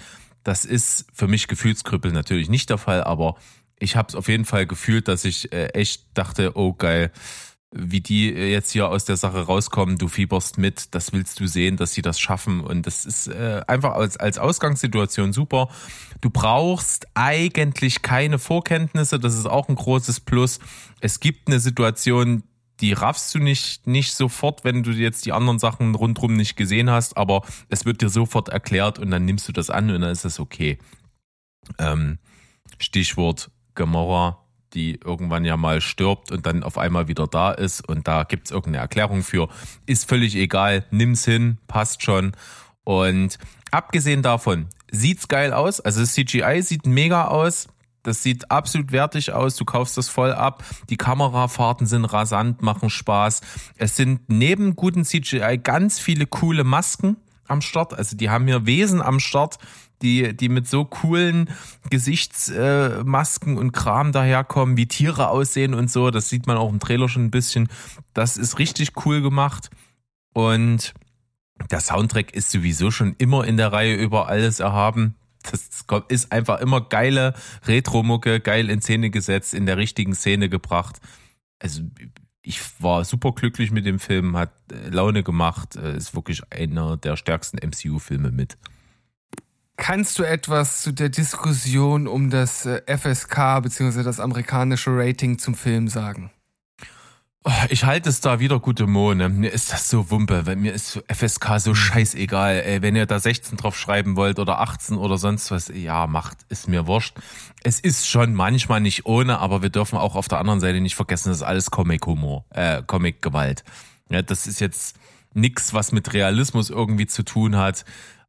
Da sind schon harte Szenen. Also Groot hat ja jetzt die Fähigkeit, wirklich zu wachsen, so schnell wie er möchte fängt dann also in Kämpfen an, überall seine Baumtentakel auszu, ähm, auszuwerfen und marschiert dann auch mit so einem Tentakel durch den Körper von einem Feind durch und lässt ihn da drin wachsen und dass er auseinanderplatzt. Also das ist schon heftig schon an sich von der Gewalt her, aber fand ich jetzt nicht so wie, oh, das wird jetzt Kinder reihenweise verstören. So ist es nicht. Wird es denn mich verstören? Nein. Oder den Steven? Nein. Okay. Also es ist also nichts, wo ähm, ich mir hinterher dann von meiner Sofabegleitung anhören kann. Was hast du denn da jetzt gemacht? Nein, Nein der macht absolut Spaß. Okay. Ähm, ich bin begeistert, weil er mir eben viel Freude bereitet hat. Trotzdem ist es natürlich jetzt nicht der super tiefsinnige Überfilm. Also auch wenn er viel Herz hat, große Tiefe und besonders smart ist er jetzt nicht. Aber das will er ja auch gar nicht sein. Deswegen habe ich jetzt so eine 8 von 10 vergeben kann man vielleicht, auch wenn man einen guten Tag hat, eine 8,5 vielleicht vergeben. Aber es ist jetzt natürlich kein Meisterwerk, aber er macht natürlich viel, viel, viel Freude. Also scheint ja der, der Fanliebling auf jeden Fall zu sein von den äh, drei Filmen. Die Kritiker waren ja nicht ganz so begeistert, aber ich habe jetzt gerade mal geschaut, bei IMDb steht er gerade bei stolzen 8,3. Also das ist schon nicht schlecht für einen äh, Marvel-Film ohnehin. Also das ist schon äh, scheint anzukommen bei den Fans. Ich muss sagen, ich habe jetzt keine Bestrebungen dazu, ins Kino zu gehen. Ich werde den vielleicht irgendwann später dann auch mal schauen. Und jetzt so mit deiner Kritik, mit deiner Review dazu, die macht schon noch mal ein bisschen Lust, weil ich halt auch finde, dass die Guardians-Filme auf jeden Fall die besseren im Marvel-Universum sind. Weil sie halt einfach aufgrund ihrer Beklopptheit der Truppe schon halt Spaß machen. Aber ich bin genau wie du völlig übersättigt von dem Ganzen und ähm, habe da eigentlich nicht mehr viel Ambition, tiefer einzusteigen. Ich meine, hier und da, wenn es sich anbietet, schaue ich nochmal einen Film, aber ins Kino gehe ich dafür nicht mehr. Und jetzt erinnere, jetzt fällt es mir wirklich gerade wie Schuppen von den Augen. Ich wollte jetzt nämlich gerade das mit Sandros Worten sagen, der immer zu Ted Lasso sagt und Steven ja auch, wer Ted Lasso nicht mag, hat kein Herz. Also wer die Guardians nicht mag, hat auch kein Herz. Und jetzt fällt mir gerade auf, Sandro hat ja auch noch eine Meinung zum Film. Die können wir jetzt mhm. an der Stelle einspielen. Die wollten wir eigentlich davor einspielen, aber ich glaube, wir spielen sie jetzt einfach mal danach ein und gucken mal, wie sich das mit mir abgleicht. Hallo Jungs, hallo liebe Hörer, ich bin's der Sandro und ich melde mich aus der Tourpause natürlich für eine kurze Review zu Guardians of the Galaxy Volume 3, denn der Film stand ja ganz weit oben auf meiner Most Wanted Liste für dieses Jahr. Fast eine Dekade ist es mittlerweile her, dass 2014 Guardians of the Galaxy Volume 1 erschien und dem bis dato schon mannigfaltigen Marvel-Kanon einiges Neues hinzufügte. Diese Truppe von Misfits und Outlaws war herrlich durchgeknallt, derb, abgedreht und absolut sympathisch. Und obwohl ich als Comicliebhaber noch nie was von den Figuren Star-Lord, Groot oder Drax gehört hatte, war ich sofort begeistert von der Gruppe. Das liegt vor allem an James Gunn, der es einfach schafft, Charaktere zu etablieren, die einem trotz oder gerade aufgrund ihrer Sonderbarkeit immens ans Herz wachsen. Mit Volume 2 toppte Gunn 2017 das Ganze sogar nochmal, indem er nun völlige Narrenfreiheit genoss und sich einen Scheiß um die Weiterführung des großen MCU-Back-Katalogs um Thanos und die Infinity-Steine scherte. Stattdessen setzte er auf kluge Weiterentwicklung der Figuren, organischen Witz, Kreativität und emotionale Fallhöhe. Und nun haben wir Teil 3, auf welchen wir aufgrund ganz zwischenzeitlicher Entlassung sowie dem Zwischenstopp Infinity War Endgame ganze sechs Jahre warten mussten. Und direkt mit den ersten Bildern und der Einführung unserer Hauptprotagonisten zu Radioheads Creep bemerkte ich, wie sehr mir die Guardians gefehlt hatten. Ich als langjähriger MCU-Fan, der selbst in der durchwachsenen vierten Phase bei der Stange blieb, muss eingestehen, hier wohl den letzten Film zu sehen, bei dem mich die Figuren wirklich jucken. Das kostet Gunn auch jede Sekunde aus, denn im Gegensatz zu den Vorgängern zieht sich hier ein stark melancholischer Unterton und äh, ja auch bedeutungsschwangere Themen durch den Film. Die Motivation rund um die Rettung von Rocket erfindet das Rad nicht neu und mag nicht sonderlich innovativ daherkommen. Dennoch ist sie für diese Figuren der wohl nachvollziehbarste Grund, sich in Gefahr zu begeben. Einmal mehr geht es nicht um den großen MCU-Climax. Keiner hier juckt sich um Kang. James Gunn juckt sich um seine Figuren, die ihm wirklich am Herzen liegen und denen er jedem nochmal einen Moment zum Glänzen schenkt. Gunn zieht hier nochmal alle Register und man fragt sich bei einigen Splatter-Szenen und Fakttiraden wirklich, wie leicht man der FSK eine Zwölfer-Freigabe an die Backe quatschen kann. Der Bösewicht High Evolutionary ist erneut eindimensional, aber zumindest rigoros und durch die Backstory mit den Experimenten an den kleinen süßen Tierchen definitiv hassenswert genug. Der Soundtrack ist wie immer sahnig edel und bietet mit Rainbow, Florence and the Machine und Faith No More einige Perlen. Gekrönt wird das Ganze von einer der besten Actionplansequenzen des gesamten MCU, ein letzter Hallway-Fight der Guardians zu den Klängen von No Sleep Till Brooklyn von den Beastie Boys. Diese Szene ist jetzt schon Kult. Alles in allem bin ich wirklich begeistert von dem Film. Was man ihm anlasten kann, liegt meistens in Altlasten anderer MCU-Filme begründet, zum Beispiel der anderen Variante von Gamora. Ich freue mich aber, dass James Gunn innerhalb des MCU seine eigene Trilogie mit seiner eigenen Handschrift platzieren konnte. Hätte mir damals jemand gesagt, dass die komplexeste und tiefgründigste Figur des gesamten Franchise mal ein sprechender Waschbär mit einer Knarre sein wird, ich hätte gelacht. Jetzt lache ich nicht mehr, sondern schaue mit einer Träne im Auge meinem Lieblings-Superhelden-Team hinterher, wie sie ihre letzte Mission antreten. Vielen Dank, ihr Freaks. Ha, da geht ein großes virtuelles Küsschen an den Sandro raus. Das ist, äh, es deckt sich sehr mit dem, was ich gesagt habe. Ich wollte euch die äh, Plansequenz am Ende nicht teasen. Ich dachte mir, die soll euch einfach so weghauen. Er hat sie reingehauen. Die ist natürlich äh, absoluter Oberknaller. No Sleep Till Brooklyn. Die Truppe läuft in dem typischen Bild einfach los in Zeitlupe alle nebeneinander. Diese wirklich zusammengewürfelte Deppentruppe, ich kann es nur noch mal wiederholen.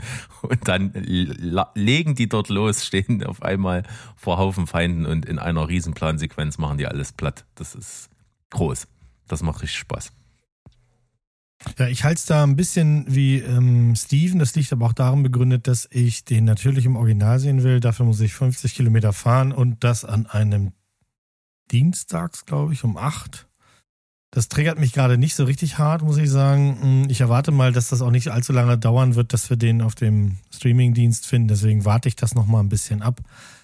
Und wenn ein bisschen Zeit vergangen ist und der ist für alle erreichbarer, dann können wir ja vielleicht auch Steve und ich noch mal unseren Senf dazu geben. Jawohl. Ja, also auch gerade, dass ich jetzt denke, das ist wahrscheinlich ja erstmal für sehr lange Zeit der letzte Guardians of the Galaxy Film.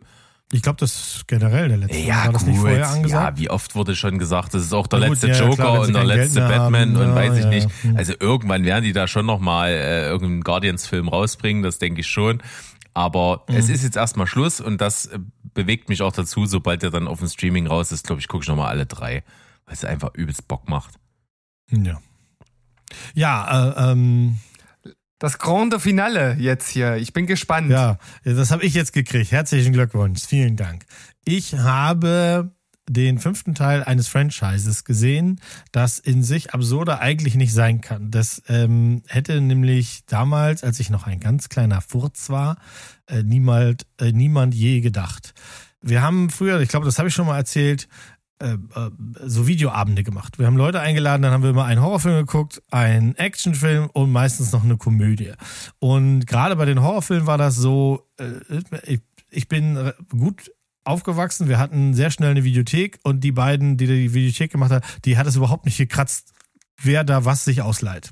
Also die haben dann einfach gesagt, holst du für Fatti, ne? Ja, ja, klar, hol ich. Selbst, ja, klar, ja, so. Und dann war halt nackt und zerhackt oder sowas äh, auch äh, gerne mal bei uns. Und äh, so ein äh, bisschen anders war es aber mit Tanz der Teufel. Tanz der Teufel, damals 81 Original rausgekommen, lief bei uns immer schon nur als Raubkopie der Raubkopie von einer Raubkopie, die an einer Raubkopie vorbeigetragen wurde. Also das Bild war schlechter, kann man es sich fast nicht vorstellen. Ähm, es hat wirklich Jahre gedauert, bis ich festgestellt habe, die meisten Bilder, von denen ich dachte, die sind so schlecht, weil es halt die Raubkopie der Raubkopie ist. Nee, die waren tatsächlich im Original auch schon so. Also die sahen, die waren nicht gut ausgeleuchtet, die sahen so aus. Wir wussten es halt damals nicht ähm, und dachten halt, naja, so.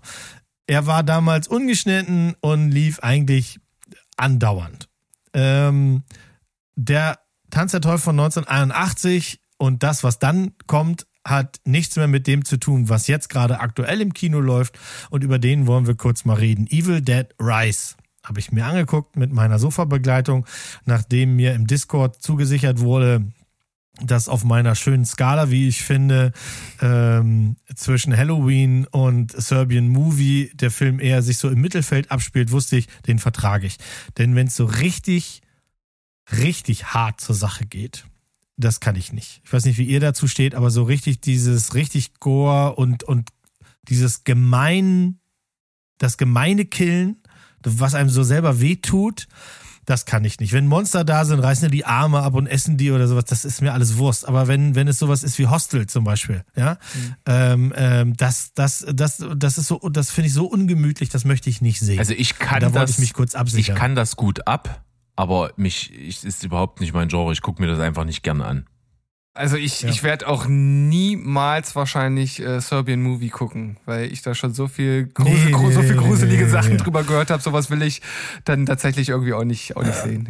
Ja. Nee, es, es gibt so Filme, über die liest man und dann hört man davon was oder sowas und das langt. Das ist so wie, jetzt, weißt du, die richtigen Cracks, die sagen, ach komm, pff, ja, das ist, da gibt's doch noch den Film und den Film und das noch, äh, gibt's noch ganz schlimme.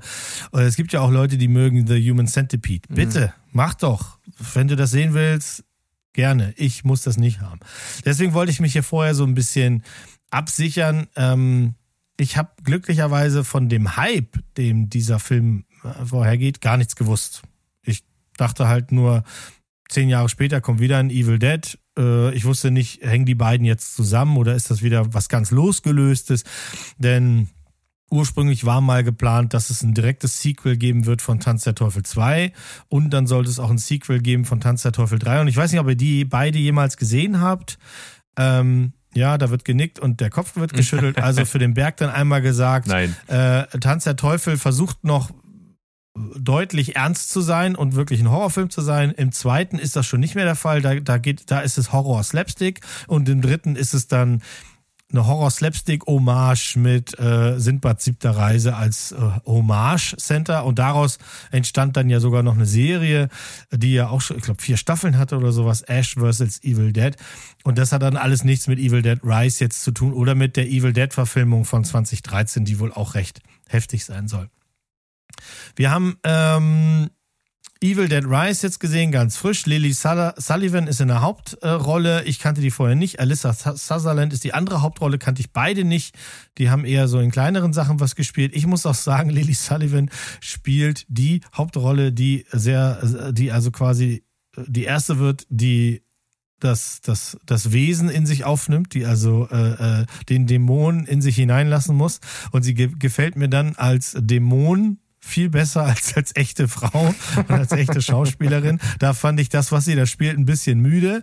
Ähm, ich habe gelesen, dass sie sich, ähm, äh, sie hat sich absurderweise tatsächlich an The Mask äh, so ein bisschen orientiert, wenn es um Grimassen ging. Ihr kennt den, ne, die Maske damals mit Jim Carrey.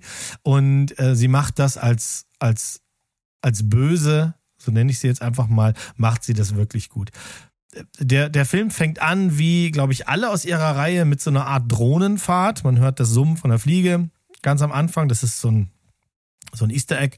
Dann das, eine Drohnenfahrt und wir sehen, wie drei Freunde äh, offensichtlich ein kleines äh, Wochenende an einem See verbringen wollen mit einem kleinen Holzhaus. Man fühlt sich sofort erinnert an den allerersten Tanz der Teufel. Da war es ja auch, ne? Holzhütte im Wald.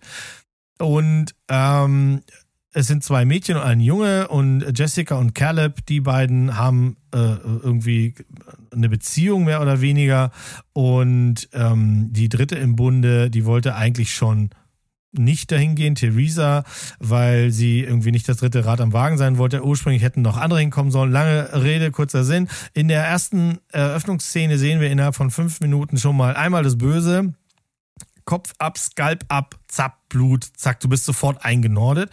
Und dann kommt ein Schnitt und der Rest des Films spielt dann in einem alten, marode, runtergekommenen Apartmentkomplex in Los Angeles. Das ist schon ein ganz schöner Bruch und warum man die erste Szene dann so gemacht hat, das äh, erfährt man dann am Ende des Films, denn wir sind dann quasi, machen wir einen Tag zuvor und folgen dann komplett anderen Charakteren, die ähm, dann in diesem Apartmentkomplex mit dem Bösen konfrontiert werden.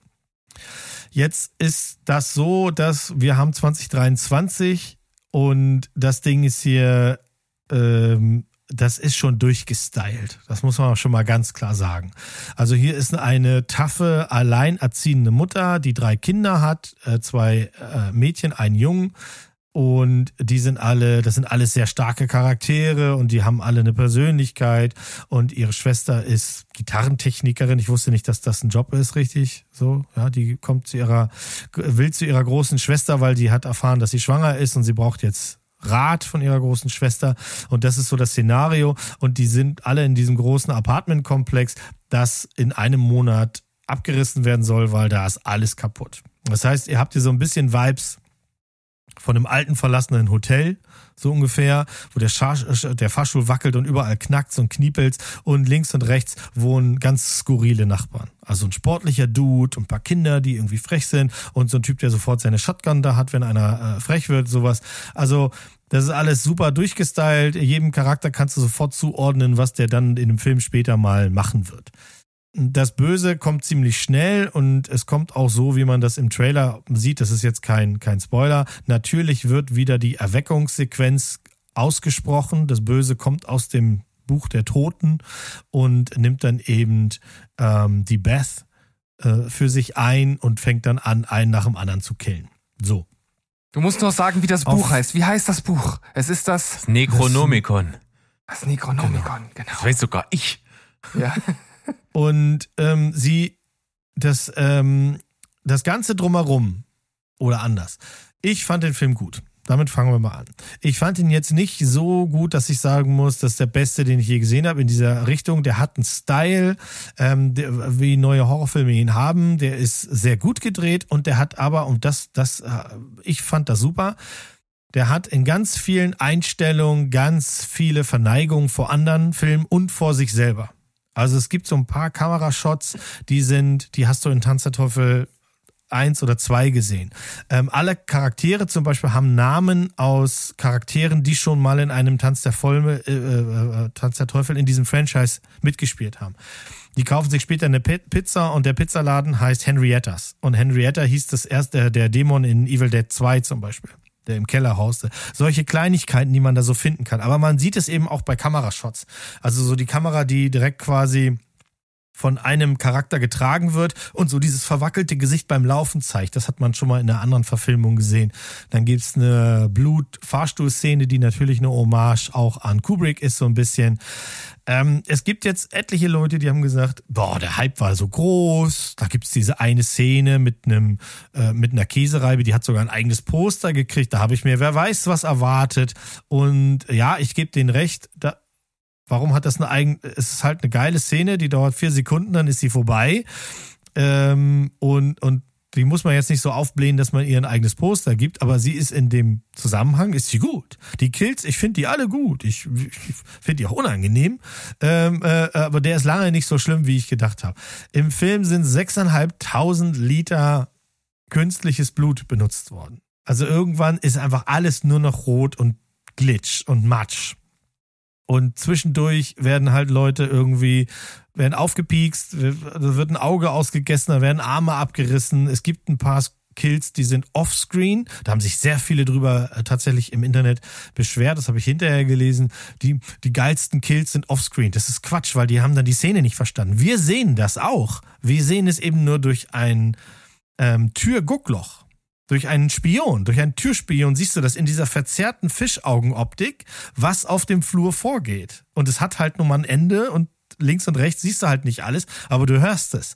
Und hier wird ganz viel mit Sound gemacht. Du hast richtig, richtig geile Soundeffekte, die dieses solche Geräusche halt die ganze Zeit dir um die Ohren hauen. Also ich hatte damit viel Spaß, muss ich tatsächlich sagen. Ich habe den, der wird, das wird nicht das letzte Mal sein, dass ich den, den Film geguckt habe, ähm, weil die, die bis auf die beiden Hauptdarstellerinnen, also sie als Dämon finde ich gut, die andere finde ich absolut null, also nichts sagen. Die, ich, die könnte jetzt hier morgen an der Tür klingeln, ich würde sie nicht erkennen als Schauspielerin. Bei den Kids ist das auch so. Bei, bei, bei zwei habe ich auch immer irgendwie, also die hatten jetzt, der eine hatte dunkle Haare, der andere hatte blonde Haare und der eine war ein DJ und diesmal ist der böse Spruch auf einer Platte. Das passt dann natürlich. Irgendwie musste diese Geschichte ja rund mal. Der könnte aber auch ein Mädchen sein, der sieht so androgyn aus. Weißt du, ich könnte auch sein, dass ich nächste Woche nicht mehr weiß, dass das ein Typ war. Ähm, aber darum geht's auch gar nicht, sondern hier geht's halt wirklich darum, dass das ein, ein, frischer Blick auf dieses Franchise ist. Es ist auch jetzt schon der erfolgreichste Eintrag in diesem Franchise. Der hat jetzt schon 120 Millionen irgendwie auf dem Koffer. Und der läuft ja noch nicht so ganz lange. Ähm, es wird sicherlich auch nicht der letzte sein in diesem Franchise. Wir haben den jetzt gesehen, wir hatten damit beide Spaß. Meine entzückende Sofa-Begleitung möchte jetzt natürlich auch Evil Dead aus 2013 sehen.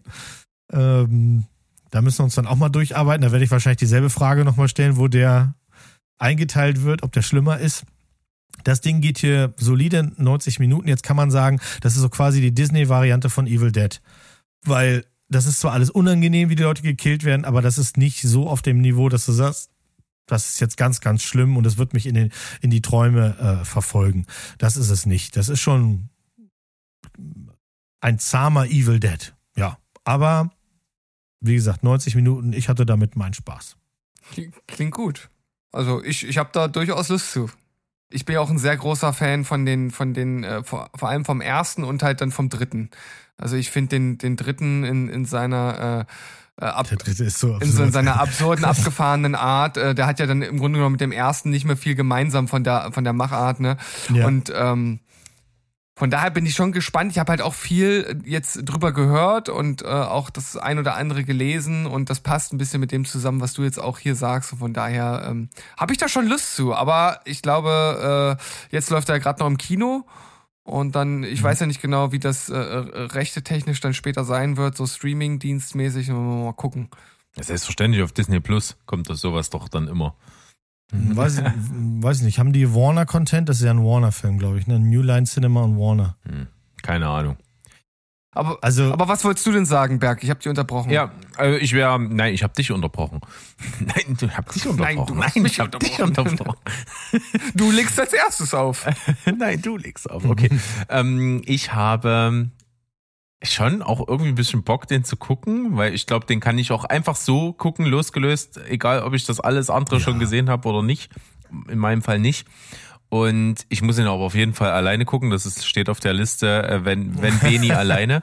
Weil meine Frau, die hat gesagt, ich werde diesen Film niemals gucken, weil wir diesen Trailer des Öfteren im Kino sehen mussten. Und sie hat gesagt, Alter, der Trailer macht mich komplett fertig. Ich habe da überhaupt keinen Nerv für. Ja.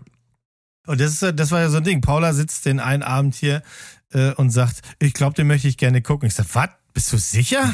ja, ja, lass mal den Trailer noch mal gucken. Wir haben den Trailer geguckt und ich sag, du bist immer noch sicher, ja? Ja, ja, doch, so schlimm finde ich den. Ich glaube nicht, der wird nicht so schlimm. Und dann sag ich, na, ich habe schon so ein bisschen was gehört. Äh, Und ich hatte aber mehr so im Kopf, dass der eben von 2013, Evil Dead, dass der halt richtig haarig sein soll. Und ähm, jetzt am Ende sagt sie, ja, nu. Ja, was machen die alle so ein Wind? Ähm, ich, ich finde halt wirklich, das Ding ist, ja, also bei mir hat das gut abgeschnitten, weil ich finde das rund und ich erkenne sicherlich nicht alle Easter Eggs, aber die, die ich erkennen konnte, die finde ich einfach charmant, die sind ein, einfach witzig und, und dann freut man sich. Ich finde, bei so einem Franchise freut man sich dann auch immer, wenn man Bezug nimmt auf einen anderen Horrorfilm, den man selber auch gut findet oder halt in der Reihe bleibt und dann immer wieder die Leute dran erinnern, guck mal, das haben wir schon mal da gemacht oder irgendwie sowas. Also es gibt so eine Szene, ähm, da- laufen sie dann weg vor, vor, dem, vor dem Bösen und die Leichen rufen alle, äh, ähm, ihr seid dann äh, tot bei Morgengrauen, dead by dawn. Und so hieß, bei uns ja nicht, aber so hieß Tanz der Teufel 2 im Original, dead by dawn. Äh, bei uns hieß der ja Tanz der Teufel 2, jetzt wird noch mehr getanzt. Das kann sich auch keiner mehr erklären, warum das so ist, aber so hieß der bei uns ja tatsächlich mit Untertiteln. Ich liebe es. Ähm, Eins meiner Steckenpferde also- an Filmthemen. Ja. Äh, Armee der Finsternis geht ja noch, das passt ja dann alles bei Tanz der Teufel 3, weil der auch wirklich nichts mehr miteinander zu tun hat. Aber jetzt wird noch mehr getanzt. Das ist schon, meine Das ist schon ein hartes Ding, ja. Ja, ja. Aber es hat bei mir auf jeden Fall getriggert und bei, ähm, äh, bei Pa- Paula auch, dass wir die wahrscheinlich nochmal äh, durcharbeiten werden. Ich habe ja auch die Serie nie gesehen. Vielleicht kommt das auch nochmal dazu. Ich, Mal ich habe mal die erste Folge geschaut und fand die eigentlich ganz unterhaltsam. Es hat sich halt einfach nur nicht ergeben, dass ich es halt äh, weitergeschaut habe, aber ich glaube, da kann man auch seinen Spaß mit haben. No. Schauen wir mal. Ja, schauen wir mal, dass wir jetzt hier das Ding mal äh, Richtung Ende bringen, würde ich sagen. K k- Zu. knackige Zu zwei machen. Stunden. Ah, es Nicht geht ja noch ein schlecht. bisschen was weg von. Wir haben ja kleine Pausen gemacht hier zwischendurch. Ich musste pullern und das ist alles passiert. Ansonsten hatten wir in der, in der Folge auch ein bisschen ein paar Blutbäder. Wir hatten sehr viel Ficky Ficky. Alles war mit dabei. Und das, ich warte, würde warte, ich sagen, muss mir einen Marker machen, noch, noch ein Fiki Fiki, das ich zusammenschneiden kann. ja, genau.